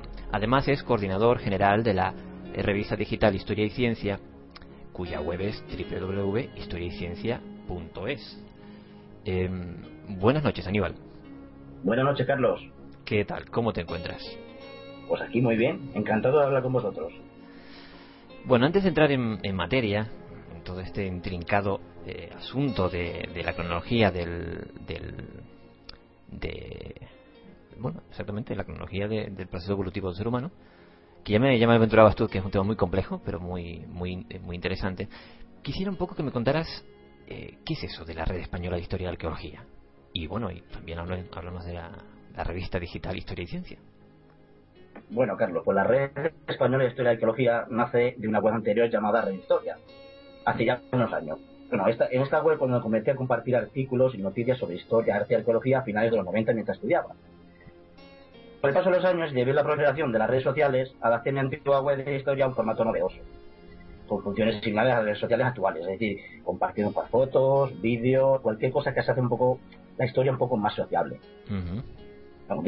Eh, vamos, que por eso todo el mundo que interese la historia, el arte y la arqueología puede participar en ella tenga o no conocimiento sobre los temas que tratamos. O sea, que no hay ningún problema en que, que cualquiera que tenga conocimientos o no puede participar en ella. Es decir, que por, curiosidad, por investigación o por lo que sea. compartimos muchos archivos, mucha información y mucho material visual para, consultarlo y, de alguna manera pues tenerlo más a mano y de forma gratuita. Y me consta, me he estado eh, echándole una visual muy muy muy atenta tanto a a la web Historia de Arqueología, bueno, que ya, ya nos conocemos antiguo, pero eh, sobre todo la revista. Ya sabes que nosotros también editamos una. Y, y es realmente. Te lo digo como de compañero, por decirlo así, en el, mundillo de la, de la difusión, que es desde luego un trabajo encomiable. Es una web muy, muy completa y bastante bien, bien organizada. Bueno, es como ya te comento, bueno, ya, ya que habrás visto, ya habrás visto un poco por encima la web, es que es más, está adaptado un blog y tiene, bueno, se dedica a noticias e investigaciones sobre, sobre enigmas y misterios de la historia de la ciencia. Es decir, esa- ese blog realmente lo hicieron un grupo de unos amigos que llevan también otra web sobre Extremadura y estaban interesados en la historia de la ciencia. A ver, más o menos me dijeron, oye Aníbal, venga, eh, ayúdanos y tal, tú que estás en la, en la REA, pues asesóranos un poco sobre la historia, la ecología y tal. Entonces ya decidí también mm, a formar parte de esa revista también, de cierto modo, y ya pues a, publicar pues, noticias, información, investigaciones, de todo lo que tuviera que ver con, el, con lo, con lo que es la arqueología, la historia, la egiptología y cualquier cosa afín. O sea, Aunque- una especie de adopción. Efectivamente, es una invitación, es una invitación, te pueden añadir a través de una cuenta de Gmail y tú ahí a raíz de ahí pues ya vas, mm, puedes poner tus propios artículos y tú vas ahí pues mm, publicando de forma directa, pero sí, sin ningún tipo de problema ni nada con estos compañeros y vamos encantados de, ofrecer toda la información posible que lo, lo que pueda, vamos, en lo que es la historia, la ecología, el arte y todo lo que tenga que ver con la REA también. Perfecto. Pues espero que nuestros oyentes, eh, muy seguro estoy de que ya más de uno no te conocen. Y, y si nos, nos da tiempo al final, pues eh, volveremos un poco a retomar eh, el tema de, de- de tu ocupación dentro de la red española de historia y arqueología. Pero ahora sí, vamos a entrar en materia, vamos a aventurarnos en eso de las brumas del tiempo, de los que muchas veces breves son esos restos fósiles, pequeños trocitos polvorientos arrancados casi casi del suelo, donde han yacido probablemente durante miles de años, millones de años, me atrevería a decir, con los que el humano ha tratado de componer, como si fuera un puzzle, el, pues eso, el origen de la humanidad. La primera pregunta es casi de, rigor. ¿Siguen los científicos eh, buscando ese famoso eslabón perdido, ese supuesto homínido del que partió como si fuese una especie de efecto dominó? La carrera de la supervivencia de la especie en cam- que, bueno, esta especie humana que somos, que ha cambiado casi casi la faz de la Tierra. Pues mira, Carlos, el concepto de labón perdido se considera hoy en día científicamente incorrecto, porque no hay uno, sino muchos, y no son real, exactamente eslabones, son, son partes de un árbol, es son ramas.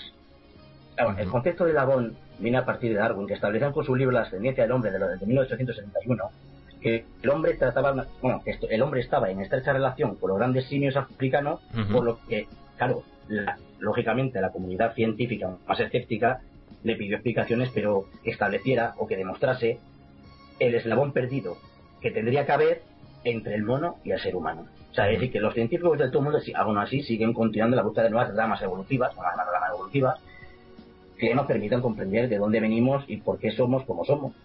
Eso, vamos, no me cabe la menor duda. Sigue, sigue investigando y sobre todo, aquí un ejemplo muy cercano lo tenemos en Burgos, en la Sierra que siguen, siguen investigando cómo se repobló Europa, cómo fue los primeros europeos y, de alguna manera, cómo somos en la actualidad.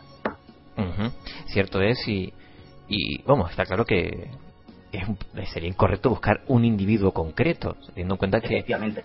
teniendo en cuenta que es un proceso evolutivo muy muy complejo y cada día se complica más, teniendo en cuenta las últimas la- los últimos descubrimientos. Pero eh, ¿qué, qué antigüedad se le presupone al más viejo precursor de, de nuestra especie? Vale, vamos a ver, como precursor. Se establece como el posible antepasado más antiguo del hombre, que es precursor del género Homo, desde el, vamos, esto desde el 2009, desde el último descubrimiento del 2009, que es el Ardipithecus ramigus. No sé si te sonará, Ujú. o has oído hablar de él. Es un homínido hembra que se encontró, que tenía bipedestación, es decir, andaba sobre dos patas, como nosotros, y que medía sobre un metro veinte y pesaba en torno a los 50 kilos. Cronológicamente la situamos este antepasado en 4,4 millones de años más aproximadamente. Y se sitúa geográficamente en la región de Afar, en Etiopía, o sea, en África. Ajá. Y siendo el ejemplar más completo de antepasado más antiguo de los seres humanos en la actualidad. O sea, la especie fue diseñada por Tim White y su equipo a partir del descubrimiento en África de los... De, de- a- vamos, aparecieron una serie de maxilares Ujú. que tenían relación con este homínido o con este antepasado de este de los de los homínidos pero no tenían un, lo que es un esqueleto completo era un maxilar que se trataba más o menos de la, de la fecha y se definió de esa manera es decir que viene todo de un principio todo de un principio pero cuando se encontró lo que era eh, un esqueleto tan completo como esta hembra, entonces ya se supuso que era el antepasado incluso del Australopithecus, que es el antepasado más antiguo que hasta el 2009 se consideraba. Exactamente. tenemos sí. otra especie anterior, o sea, anterior. Es, es impresionante, es impresionante. Es realmente, y, hasta cierto punto, irritante. Quiero decir, eh, descubren una especie nueva, o sea, un, eso sí que es un eslabón dentro de la cadena evolutiva humana, pero a partir de un trozo de hueso que no supone ni un 1% de lo que era el, el- el individuo completo. Bueno, lógi- lógicamente, Carlos, en ese sentido, en ese sentido, bueno, aparte de que ya como te he comentado que tiene un escrito más completo, es decir, que no solamente eh, habrán hecho análisis sobre todo de ADN, que es la clave está en el ADN, es- sea, Ujú. tienen que secuenciarlo para saber qué, qué sistema genético puede compartir o puede haber entre el cambio de una especie a otra. Es decir, mm, sobre todo la parte del ADN que menos se suele contaminar, o la- el núcleo menos se contamina, o normalmente se puede trabajar mejor con ello, es a partir de la muela de O sea, ya teniendo ese maxilar como te comenté, o teniendo un esqueleto, un cráneo, una parte de la mandíbula, cualquier cosa que tenga diente, a raíz de ese núcleo de ese diente, pasando la dentina y todo eso, ahí es donde se, se pueden sacar unas muestras del ADN que donde puede permitir ya ese estudio y saber si es un homínido, es antepasado o comparte algún un- una cadena genética común y es, vamos, interesantísimo en ese tema porque es que es uno de los trabajos más difíciles pero también más apasionantes que yo he podido eh, documentar y formarme también. Entonces tenemos claro que eh, el género Homo proviene del continente negro. Vaya. Efectivamente, efectivamente. De momento no se ha demostrado de que venga de otra parte. De momento. Es decir, la- los únicos restos fósiles que se encuentran más antiguos y que se refieren al género Homo, o sea, que dan origen al género Homo, de lo que somos la especie que somos nosotros, Ujú. o que ha dado lugar, es en África, en cierto punto de África, pero no se ha encontrado una especie más antigua fuera de ella. Es decir, el núcleo común es África, a día de hoy. O sea, pues, de que mañana aparezca en, en, yo qué sé, la, parte de Australia o la parte de la India o la parte de tal, una, un antepasado que sea todavía más antiguo que ah, que este Ardipithecus, que todavía, claro, pero no se ha encontrado. Con lo cual, no hay ninguna evidencia todavía de que no salga de otra parte que no sea de África. Vamos, que estamos hablando de hasta lo que sabe hoy. La, efectivamente, la- hasta lo que la ciencia conoce hoy, efectivamente, las, pruebas- las pruebas materiales que tenemos. A ver, un gran salto de la especie que últimamente han, han habido una serie, han salido a la prensa una serie de noticias que parecen retrasar eh, ese, ese salto y ese descubrimiento, que es el descubrimiento del fuego. ¿Cuándo se supone que surgió eso? Mira, Carlos, el pasado 2 de abril se publicaron una noticia muy relevante al respecto. Algunos científicos de la Universidad de Toronto y de la Universidad Hebrea de Jerusalén hallaron la evidencia más antigua conocida del uso del fuego, o sea, es muy actual. Las trazas microscópicas de ceniza de madera, junto con huesos de animales y herramientas de piedra, fueron encontrados en una capa de hace un millón de años. En la cueva de Wonderberg, en Sudáfrica. Volvemos a hablar de África. Es decir, todo, todo va en círculo a África y, seguro- y posiblemente evolucionemos todo desde ahí antes de partir a, a otros a otro a conquistar el mundo pero vamos ya te digo yo que los que sitúan o sea esto es- esta noticia significa que sitúan el uso del fuego 30.000 años antes de lo que se pensaba Ajá. o sea en, en palabras del antropólogo Michael Chapman de la Universidad de Toronto que era de los científicos de, la, de este descubrimiento, el control del fuego habría sido un importante punto de inflexión en la evolución humana. Son palabras de él. Además, explica que el impacto de la cocción de alimentos está bien, muy bien documentado y el impacto del control del fuego habría tocado todos los elementos de la sociedad humana. Es decir, socializar en torno a un fuego podría ser un aspecto esencial en lo que nos hace humanos. Es decir, somos sociables posiblemente a raíz del fuego. Claro, por esa... Sí, sí, esa... El fuego, digamos, tiene tiene su, aquel todavía, bueno, se hace hoy en día, ¿no? hacer una fogata y reunirse en torno a él para debatir cosas o para... Efectivamente, es digo desde un punto de vista más festivo, pero... Claro, hoy en día pues, compartimos, por ejemplo, Internet y antes se compartía el fuego. O sea, es decir, nuestra cadena evolutiva nos hace sociables posiblemente por relaciones con el fuego. Es decir, sí que se establecían grupos y tal, pero lo que nos hizo, creo que nos hizo más sociables fue a raíz de compartir el fuego, porque claro, lógicamente, antiguamente en, esa- en esas fechas era difícil mantenerlo también. Es decir, ahora hoy en día cualquiera puede hacer fuego en cualquier sitio. Claro, Pero antes no, eran, eran proezas, proezas que tenían que hacer, aparte de mantenimiento de, de- de leña, madera y tal, que, que unos solos individuos no pueden hacerlo. Para mantenerlo, tenían que hacer grupos, socia- o sea, socializar con grupos, para mantener ese fuego. Porque claro, solamente el fuego no le da calor ni luz, también le da defensa. O sea, muchas fiera, cosas. sí, claro, claro, claro. Efectivamente, Que supongo que también eso- estará la duda, eh, perdona que te interrumpa, de cuándo surgió. Está claro que, bueno, en, algún que otra, en alguna que otra serie documental eh, se ha hecho eh, alusión a, un- a una cuestión mm, lógica y ambiental, que son, pues, eh, los rayos que pueden haber caído a la Tierra y provocar incendios que, bueno, se sabe que es- eh, hay incendios que se provocan de manera natural eh, Sí, sí. y que de ahí, pues, por pura observación el humano eh, lo descubrió. Pero cómo llegó a producirlo él, cómo llegó a, a crearlo de un modo u otro con sus propias manos.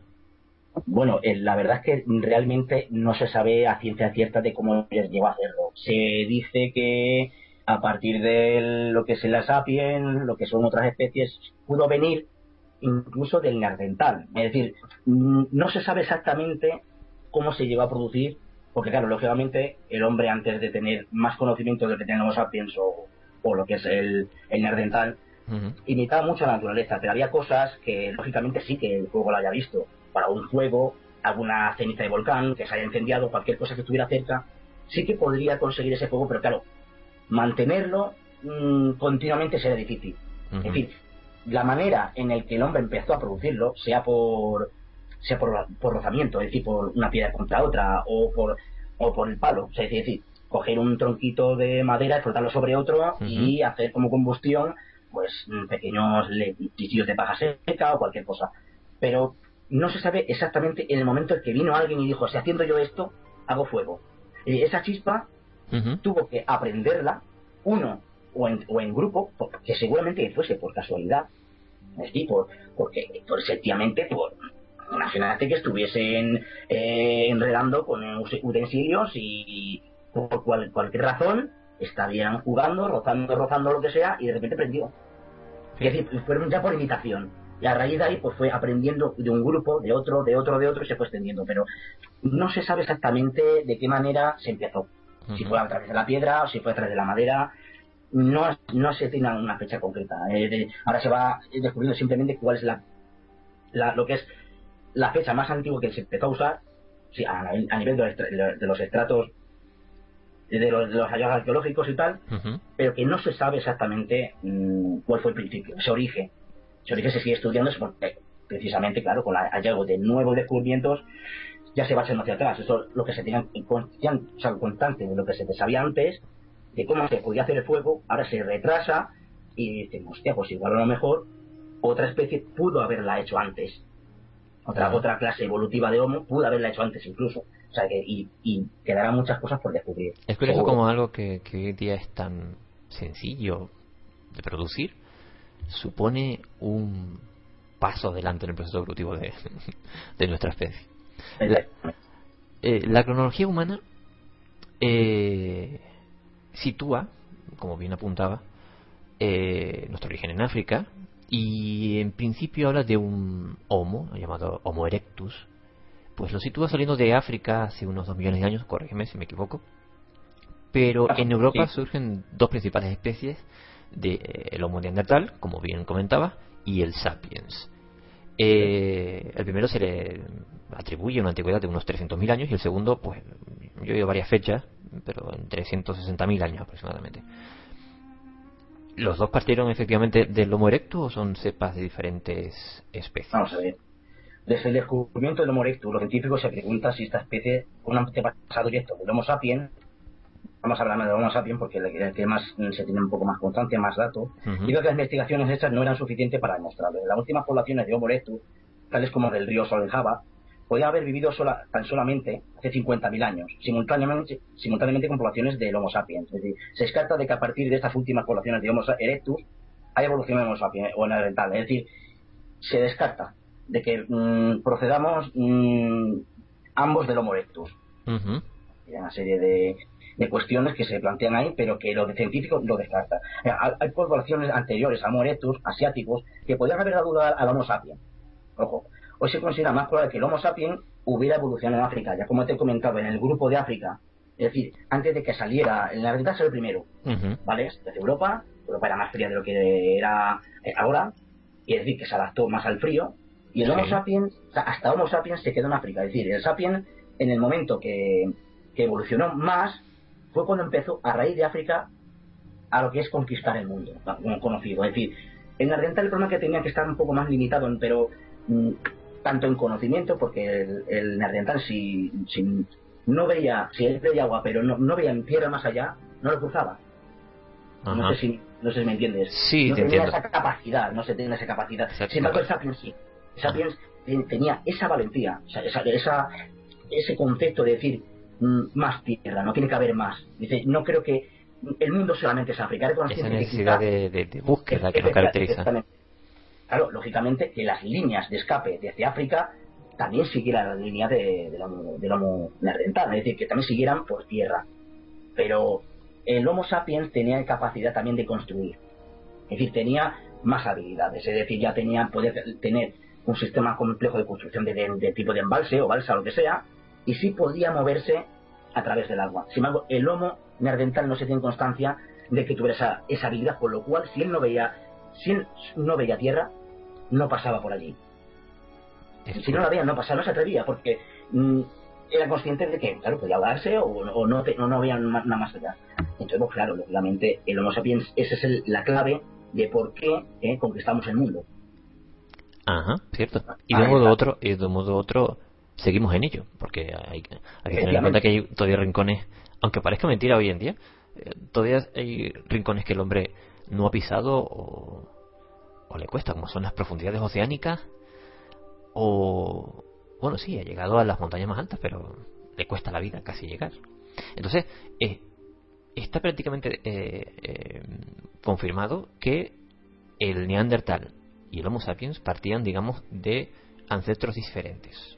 ¿no? Eran diferentes, como decía al principio, diferentes hornadas de... Efectivamente, claro. Efectivamente, son, son diferentes jornadas que digamos que el neandertal se quedó un poco, eh, al salir de, eh, de África, precisamente, sufrió ese pequeño retraso, aparte de que también era un número inferior de lo que llegó a ser el Homo sapiens. El Homo sapiens tiene esa capacidad, como te digo, de socializar, de, una manera de adaptarse, que viene del clima más cálido, y tenía también otras capacidades que el neandertal se veía un poco más limitado. Es decir, neandertal tenía otras cosas que el, que el sapiens no.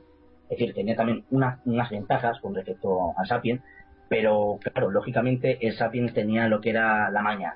Es decir, pues sabemos más maña que fuerza, ¿no? Tiene más maña y con eso, pues lógicamente con el tiempo lo terminó desplazando, pero aparte con una serie de con una serie de, de contextos, o sea, una serie también de situaciones. Prácticamente el neandertal no producía alimentos y el, homo- y el homo sapiens no tenía agricultura. Aparte luego ya del neolítico y tal, era capaz de la, la agricultura, es decir, por eso se hizo también eh, sedentario.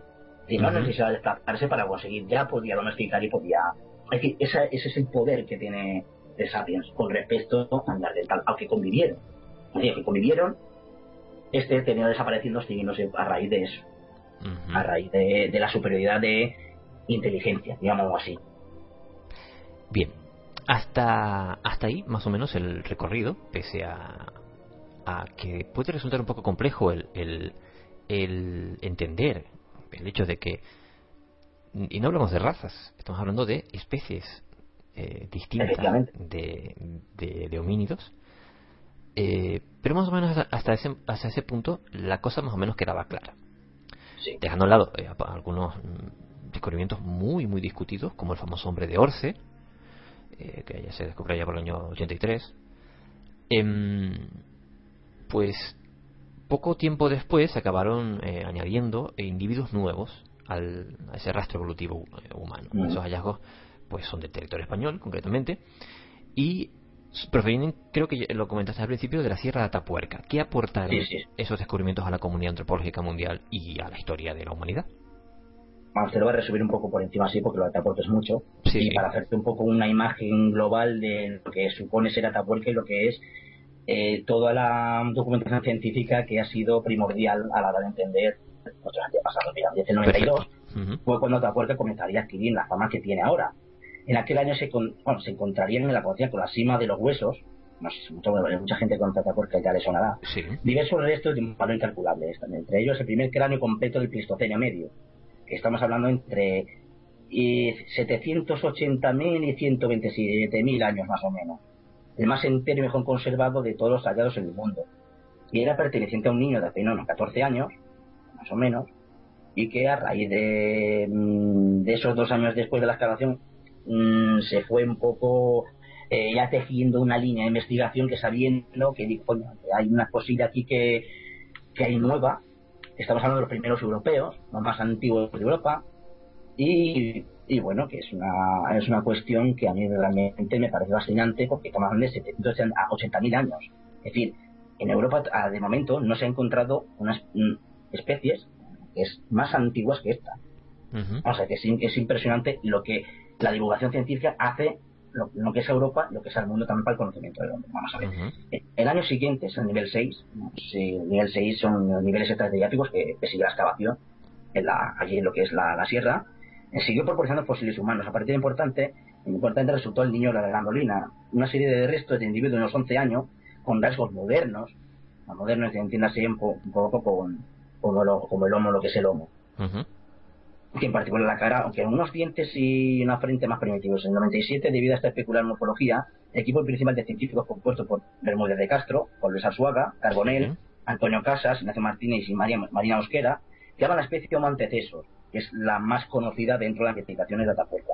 Sí, el nombre significa el que va delante, el pionero, o sea, el, el que va delante. Ese fue el, el término que se acuñó, pero hay hay paleantropólogos que están un poco en desacuerdo con esa interpretación. No sé, tendrán sus motivos, tendrán sus argumentos, pero no tienen la misma idea de haberle proporcionado ese ese apodo, ese nombre. Y bueno, lo entonces sería antepasado nuestro y de los neandertales. Ajá. Es decir, que es otra especie humana que convivió entre, eh, entre el sapiens y el neandertal. Es decir, entre sapiens había otra especie que era el antecesor, en medio. O sea, Ajá. eh, si hicimos dos líneas y una tercera. Eso ya fue importantísimo. Habiendo una tercera ya, digo, hay otra especie. Se, entonces estuvieron... Bueno, que esa es otra pregunta que quiero hacerte enseguida, pero eh, en España, entonces, como mínimo, pudo haber coexistido tres especies distintas y cohabitado. Sí, perfectamente, sí. Según, según los años que de lo que se trata y tal, claro, al haber encontrado este tipo de, mm, de restos fósiles, pues claro, hace pensar que, claro, no solamente lo que es en Europa ni, ni en España, en España no estaban conviviendo esos dos, puede haber un tercero, puede haber un tercero que estuviese ahí. Es decir, mm, mm, convivir, convivir, o quizás un poco anterior, o también me atrevería un poco a decir convivir también, pero que son partes que todavía quedan por estudiar, que quedan por analizar también, para saber si de qué manera influyeron o cómo desaparecieron o qué tipo de mm, comportamientos o rituales o todo tenían, para establecer si convivieron o no. Es decir, aparte de los niveles anteriores que puede haber, que pues se puede determinar una datación, también se puede saber si convivieron o no, pero claro, lo que está ahí, de que sí que hay una tercera, o sea que está en medio entre el sapiens neandertal, claro, indica que sí que podría, sí que podría haber con- con- los tres. O sea que se complica un poquito más. Se complica, efectivamente. Además, que, que los propios científicos de Atapuerca, a su hábito, siempre lo comentaban. Dice, cada vez, o sea, no estamos entendiendo lo que es la paleontropología como antes.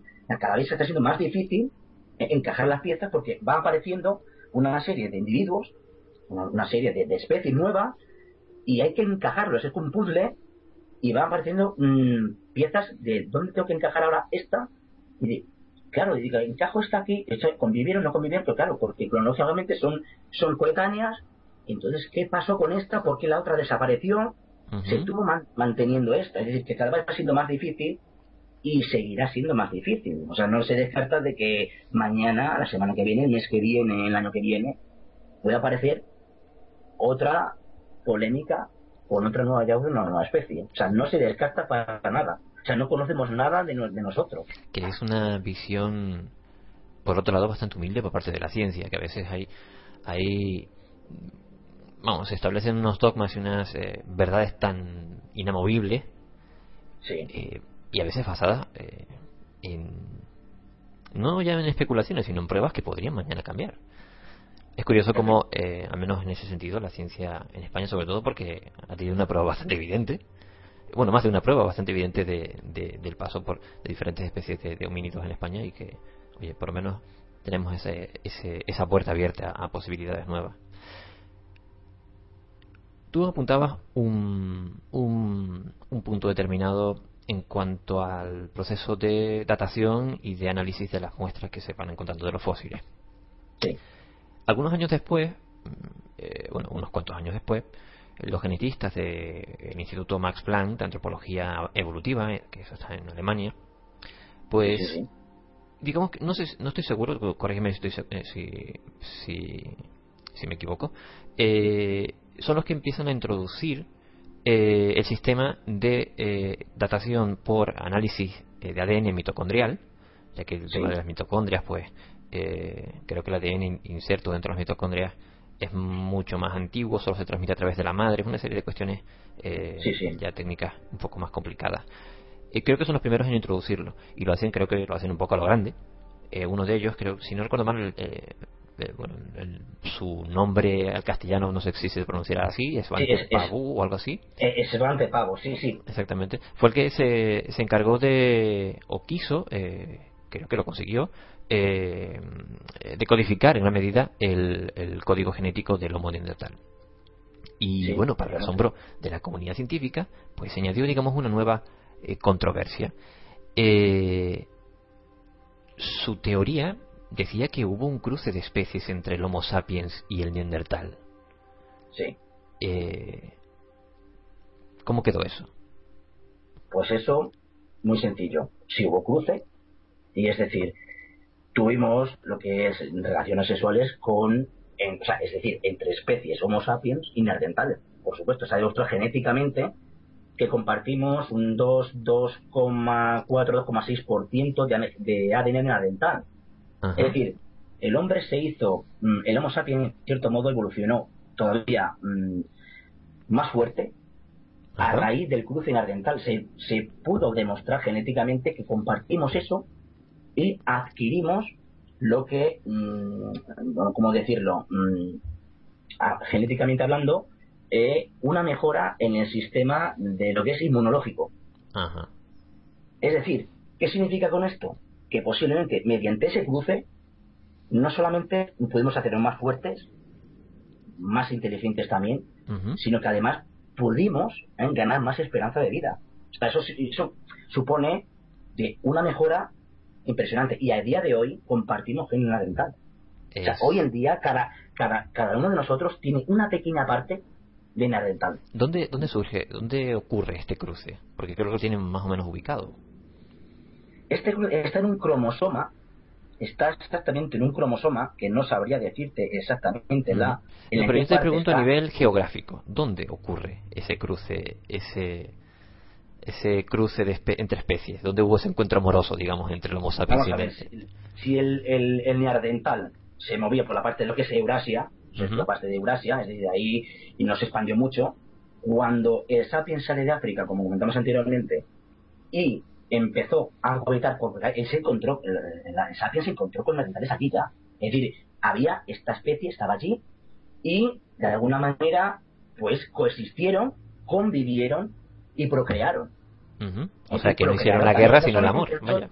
efectivamente, no solamente mm, efectivamente, no solamente compa- compartieron muchas cosas aparte de lo que es eh, el apareamiento, las relaciones sexuales, sino que también tuvo que haber convivencia a la hora de una serie de, de conceptos de, de- también social, o intentaron socializarlo, pero claro, es que el neandertal era muy diferente, era en ese sentido, tenía ciertas diferencias psicológicas Ujú. por lo que era el sapiens y claro poco a poco lógicamente y a raíz de ese mestizaje poco a poco ese mestizaje y a medida de que aumentaban las poblaciones de sapiens claro lógicamente no se trataba de que se hubieran desaparecido porque lo hayan apartado el sapiens sino porque también el neandertal se ha integrado ya dentro de lo que ha sido- el sapiens y Claro. desaparece o sea, se impuso el A- absorbido, se puede decir. fue absorbido, efectivamente, fue absorbido y la especie ya, pues, con el paso del tiempo, ya prácticamente no quedaba nada, porque ya con el mestizaje ya hijos de hijos, hijos de hijos, y entonces solamente quedaban ya sapiens, pero aún así tenían antepasado, ese gen antepasado de la dental que ha llegado hasta nosotros, y, ya, y esa, esa desvanecido ya en el tiempo, lo que es el nardental, pero no- gracias a ellos somos lo que somos. O sea, si no, no, no hubiera Sí, sí. habido, según estos estudios eh, genéticos, no seríamos como somos si no nos hubiéramos cruzado en cierto modo con el nardental. Y es posible eso que nuestra supervivencia también hubiera estado en juego. Efectivamente, más que nada por el tema de lo que es lo, lo que es la- el sistema defensivo, lo de lo que es el sistema de inmunológico, de nuestro propio cuerpo, que claro, lógicamente, el sapiens, como se desplazaba a ciertas zonas de Europa y tal, eran zonas diferentes, la más fría, como hemos comentado, entonces sí que podía tener mm, mm, mayor ataque de virus, cosa que el Nerdental ya estaba ya asimilado y adaptado. Es decir, Aparte que no- físicamente era más, más, más duro, más fuerte. era más fuerte, efectivamente, físicamente más fuerte, tenía más resistencia, pero es decir, el Sapien está más adaptado a la velocidad y el Nardental a la resistencia. Es decir, con esto digo yo que uniendo esas dos cosas, estamos uniendo resistencia y velocidad en la genética de ahí. O sea, salieron un, un homo más perfeccionado, un sapien sapien más perfeccionado. Entonces, ¿nosotros qué somos? ¿Somos Homo sapiens sapiens o deberíamos llamarnos ahora de otro modo? No, no, somos sapiens sapiens. De ningún modo. O sea, somos sapiens sapiens y, y- y de lo que se ha demostrado hasta ahora. Veremos a ver si no somos sapiens sapiens sapiens. O sea, por- hasta ahora sabemos que nos conocemos de esta especie y que no se tiene de otra, efectivamente, pero que nos ha aportado a nosotros, lo que es la, el neandertal, la normalidad, es esa capacidad también de, mm, de adaptación, también al frío, un poco. Es decir, son muchas cosas las que me han ayudado y, y le digo yo que es esa- este análisis científico de ADN que ha hecho Svante Pavo, el, el Ujú. ha sido uno de los más importantes por eso, porque se especulaba, es como puede ser que no se han cruzado, no hay, y con este hombre lo demostró, que había teorías que sí que, de- que determinaban que se habían cruzado. Pero claro, hasta que este hombre no llegó científicamente, lo demostró con análisis, nos dijeron, vale, perfecto, cambiamos de idea, efectivamente tenemos gen neandertal. Y sin salirnos de. sin alejarnos demasiado de, ese- de este caballero, eh, que creo que llegó a encontrar el gen donde está ubicado, uno de los grandes misterios que, pese a ser un misterio, sigue definiendo al ser humano como es, ese habla. ¿Dónde. cuándo surge? ¿Se tiene constancia de. se tiene una idea de cuándo pudo haber surgido? Bueno, se tiene, actualmente se tiene una constancia científica sobre una mutación del gen FOXP2. Vamos a ver, científicamente, yo no soy científico, no sé de qué parte, qué parte de gen está es- esa parte ahí. Sí, bueno, Pero por- Con nombrarlo, con nombrarlo ya, ya hacemos bastante. Efectivamente, pues con esa mutación se apareció ocurre hace unos 200.000 años. Es decir, y, y es exclusiva de nuestra especie que es la responsable de la capacidad del habla del ser humano. O sea, científicos de Alemania y Gran Bretaña publican en la revista Nature un estudio que según el cual los humanos somos capaces de hablar gracias a la sutil modificación de ese gen, situado en el cromosoma 7. Ajá. Es decir, que los miembros de nuestra especie no comparten con ninguna de otras del reino animal. Es decir, ese gen solamente lo tenemos nosotros. Esa mutación creo que permitió un poco lo que era la habilidad del habla. Ajá. Porque, claro, antes del habla, estamos hablando de que el primer habla que hubo era la gesticulación. O sea, lenguaje corporal. era-. Efectivamente, era a través de gesticulación, es decir, a base de una serie de gestos, una serie de, de formas, el hombre se comunicaba en cierto, o sea, en cierta parte de lo que es la, la, la, la- cronológicamente de la historia del hombre. Y claro, lógicamente, teniendo mm, es- estos datos, ya hay un factor de hace 200.000 años que se produjo esa, se produjo esa mutación. Entonces, el habla cuando aparece, cuando, mm, y estamos hablando del habla, de un lenguaje simple, de un lenguaje complejo, para establecer comunicación, por, supuesto, ese gen tiene, tiene mucha re- responsabilidad en el tema de que nosotros tengamos esa capacidad de hablar y también de desarrollar lo que es mm, nuestra capacidad mm, del habla después de caminar erguidos. Es decir, cuando nosotros caminamos erguidos, en lugar de encorvados, aunque, fueran, aunque vídeo de estación, es decir, andamos con dos, dos piernas, fue cuando nos pusimos más erguidos, es decir, que el cuello se estira. O sea, se estira arriba al caminar erguido. Y entonces también hay un proceso evolutivo en esa zona que se empezó a usar a raíz de que estaba como un poco más liberado. ¿eh? Eh, lo que es la, caja, la cajita de resonancia que tenemos con las cuerdas vocales ahí, para tener la capacidad de habla. Ajá. Con ayuda de ese gen, que es lo que nos da esa, con- esa, esa parte del habla que no lo tiene otro animal. O sea, por eso otro animal no tiene esa capacidad. Ujú. Claro, porque incluso los simios actuales no caminan erguidos. Bueno, a- alguno que otro sí le ha dado por caminar eh, bípedo, por lo que he visto en algún zoológico, pero en, al menos de manera general no caminan bípedo. Entonces supongo que la presión de esa Claro. musculatura en el cuello tiene... tiene Y a- a- aparte de la propia morfología del, de ese simio, lo que te he comentado, no tiene ese gen. Aunque tenga un, una- un auspicio de poder hablar, un, algo, no puede, no tiene esa capacidad de decir, pero gestualmente sí. O sea, hay simios, primates, ¿da? que se comunican con los gestos. No tiene esa capacidad de hablar, pero se comunican con el gesto. Como hay muchos gorilas que se han hecho pruebas con ellos. Sí. Ajá, lenguaje... Sí, lo que es lenguaje corporal No. o, o, o algo más simbólico, pero sí con gestos. Efectivamente, pero eso sí compartimos nosotros antes de lo que es conocer ese habla, hasta hace 5.000 años, desde que se, produjera esa mutación. ¿eh? creo que la comunicación era similar a lo de los gorilas de las pruebas que se están haciendo actualmente para la comunicación. Claro que que- tenía que ser exactamente muy parecido. que hay que diferenciar claramente para los oyentes que nos escuchen. Una cosa es la necesidad de comunicación, que solo tiene esa necesidad, está implícita, yo creo que en todas las especies que habitan la Tierra, el, el comunicarse con el, el resto del ecosistema, o incluso entre especies, y otra muy distinta es desarrollar un habla eh, completamente complejo y mm, abstracto en algunos en algunos de los términos. Otro, otra característica de nuestra especie es el arte, la capacidad de crear conceptos abstractos, ya sea de la, de la realidad más directa o completamente mm, abstractos, como digo, y plasmarlos en, en un lienzo, o en una roca. O, eh, de hecho, parte mm, de un gran hallazgo que también tuvo lugar en España, que fue muy controvertido durante muchos años, y que son las llamadas pinturas rupestres de Altamira. Eh, esta cualidad del arte, eh, ¿cuándo surge? Y sobre todo, si es exclusiva del Homo sapiens o ya la, el Neandertal también la poseía. Vamos a ver, hace dos meses, no sé si te sonará una noticia, que se creía que el sentido estético para crear arte era exclusivamente del Homo sapiens. Es decir, estamos hablando que esa capacidad la tendrá hace- desde hace unos 35.000 años, más o menos, ¿no? La cronología siempre es relativa en este sentido, pero un descubrimiento de seis pinturas rupestres en la cueva de Nerja, que eso fue muy sonado también, de lo de la cueva de Nerja en Málaga, que representa varias focas, focas un poco esquemáticas, pero podrían ser, pueden tener una antigüedad ¿eh? de al menos 42.000 años. Es decir, te comentaba antes que hay 35.000 años, ¿no? Pues ahora estamos hablando de 42.000. O sea, se ha vuelto otra vez a modificar lo que es la cronología de lo que se pensaba de crear el sentido estético, ¿no? Entonces, claro, entonces ahí está la controversia. Eh, se habla de que en esa fecha eh, este tipo de pinturas no fueron hechas por Homo sapiens, sino por Nardental.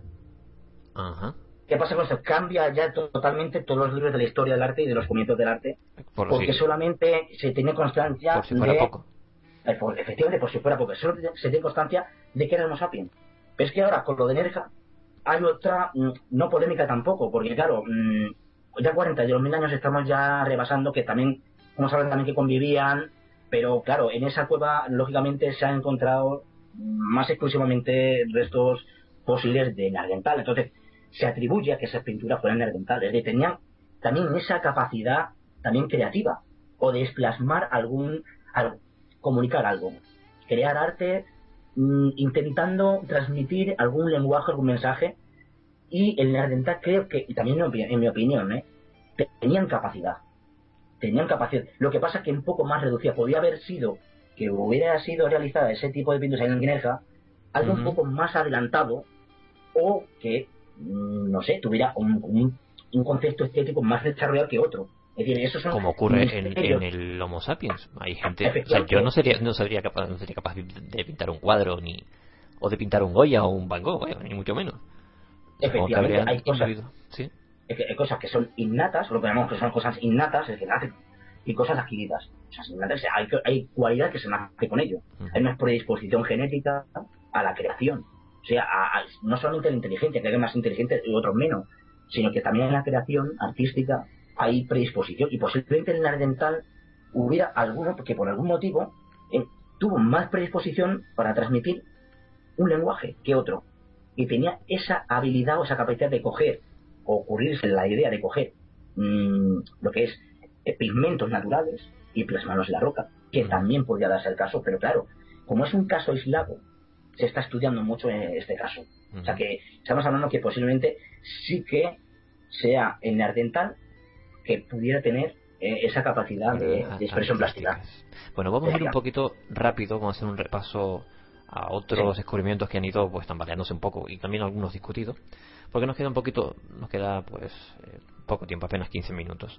Em, en 2003, si, si no estoy equivocado, se encuentra un pequeño cráneo allá en, en Indonesia, en la isla de Flores, pequeñito, al que llamaron el Hobbit por el tamaño que tenía, y al que llamaron Homo florensis. ¿Qué pasó con eso?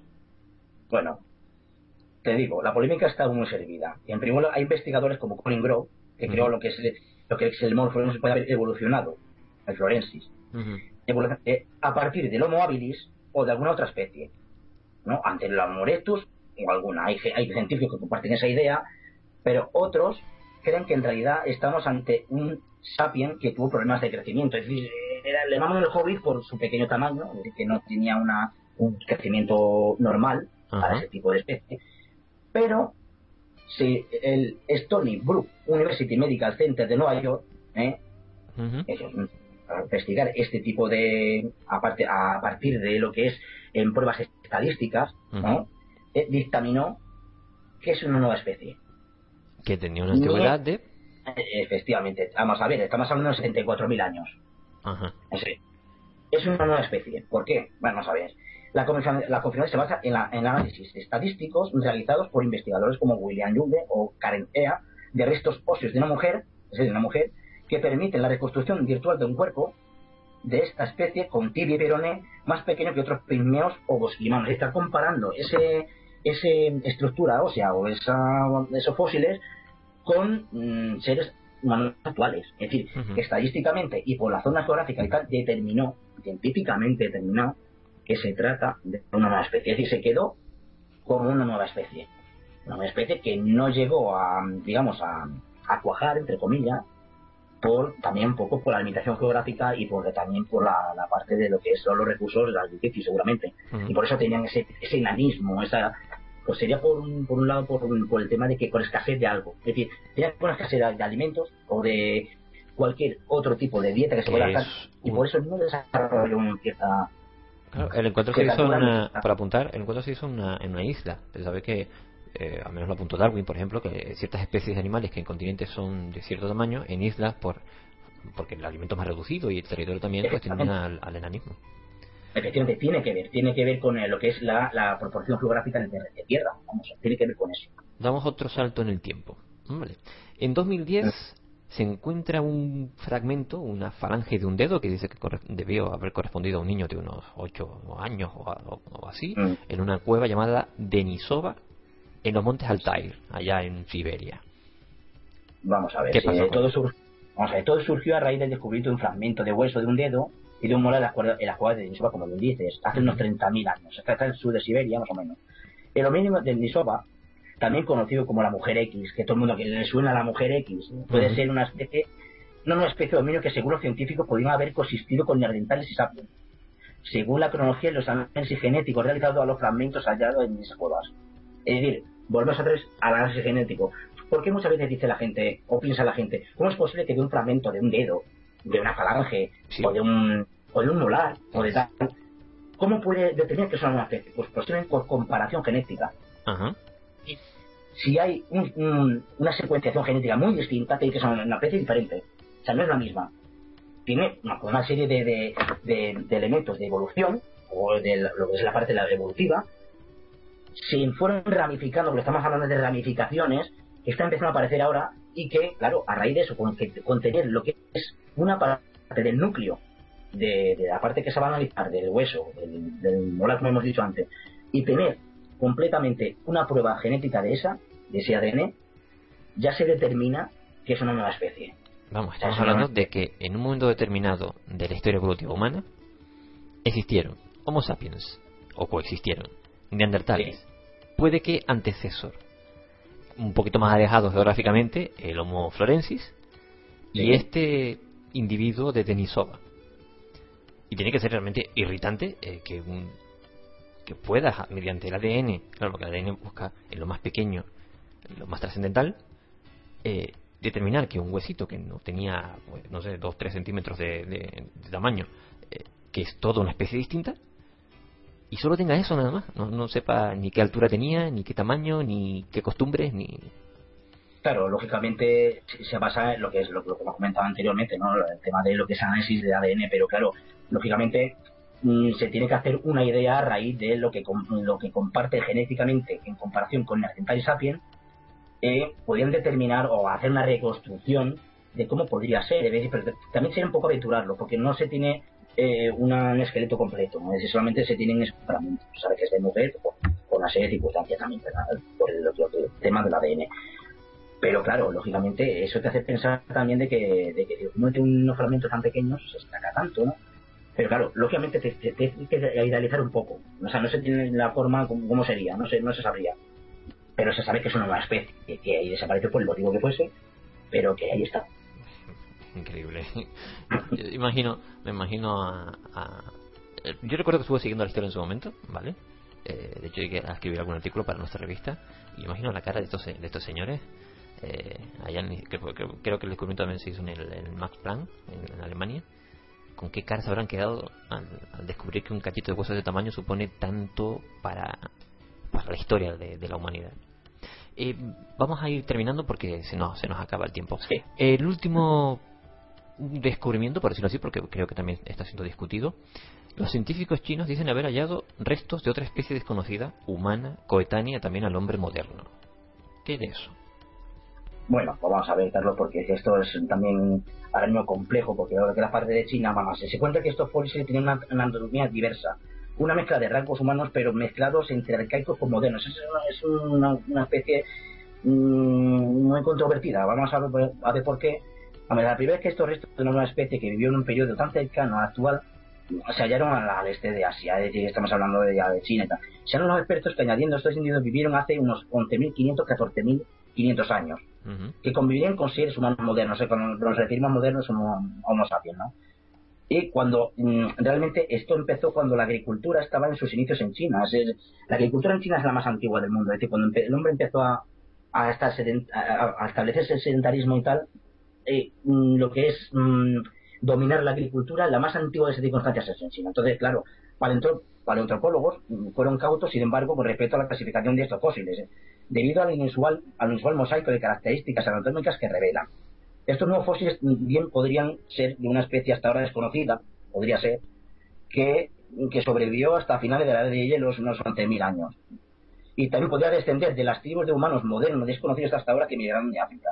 Es decir, de los que comentamos antes que salieron de África, puede haber evolucionado otra parte de ahí que se estableció, lo que es la parte de, de Asia, de esa zona de China, y que también adquirió, propiamente adquirió por la, lo que es la adaptabilidad para la supervivencia, una serie de, de, elementos para la supervivencia, para, para facilitar lo que es moverse geográficamente eh, y poder desenvolverse a las temperaturas y a la climatología que pudiera haber. Bueno, creo que ya tenemos que ir terminando, se nos acaba, se nos acaba el tiempo. Es un tema complejísimo, pero muy interesante. Es un, eh, es probablemente el mayor de los misterios. ¿De dónde provenimos? ¿De dónde, de dónde salimos? Se nos quedan unas cuantas preguntas en el tintero, unas serie de preguntas que son un poquito mm, menos empíricas, más digamos que trataba de salirme por, por la tangente, pero no da tiempo para, para, para más. De todas formas, eh, pues bueno, te emplazaré a, a otro a otra entrevista, a otro programa que participes y que y que bueno podamos andar en otros muchos misterios que sé que tienes mm, mucho que contar y, y, y, bueno en nuestra revista como colaborador pues ah, te has hecho mm, bueno nos has hecho partícipes de, de algunos de, la- de los artículos que y trabajos en los que en los que has andado y bueno ahí va esa invitación eh, Aníbal muchísimas gracias Gracias a ti, Eh, Carlos. eh, bueno, espero que. Vamos, que no te hayas aburrido, que te, que te haya gustado esta entrevista y, y que. Por supuesto. Sí, sí, por supuesto, Carlos, ya te digo yo que me ha encantado y que, y que me puede por alguna cosa también me puede equivocar porque me puede corregir y tal igual, pero vamos, uno de los temas, te digo yo, uno de los temas, ya te lo comenté también anteriormente, pues ya de la entrevista, que es complejo, pero a la vez muy apasionante y es uno de los temas que sigo investigando también yo por otra línea porque me parece eh, muy bonito entender eh, de dónde somos porque hay que saber de dónde somos, de dónde somos. Que nunca creo que lo vamos a saber exactamente, porque claro, lo que es, es el tiempo, el tiempo, hay cosas que, que nunca se van a recuperar, desgraciadamente. Pero de lo que poco que tengamos, que podemos reconstruir un poco y que podemos saber eso, de, de qué pasta estamos hechos. Pues muchísimas gracias. Eh, y que, bueno, esta no sea la última vez que hablamos y que no sea la última vez que, que, participas aquí en nuestro programa en Clave 7. Un abrazo. Un abrazo para vosotros, Carlos.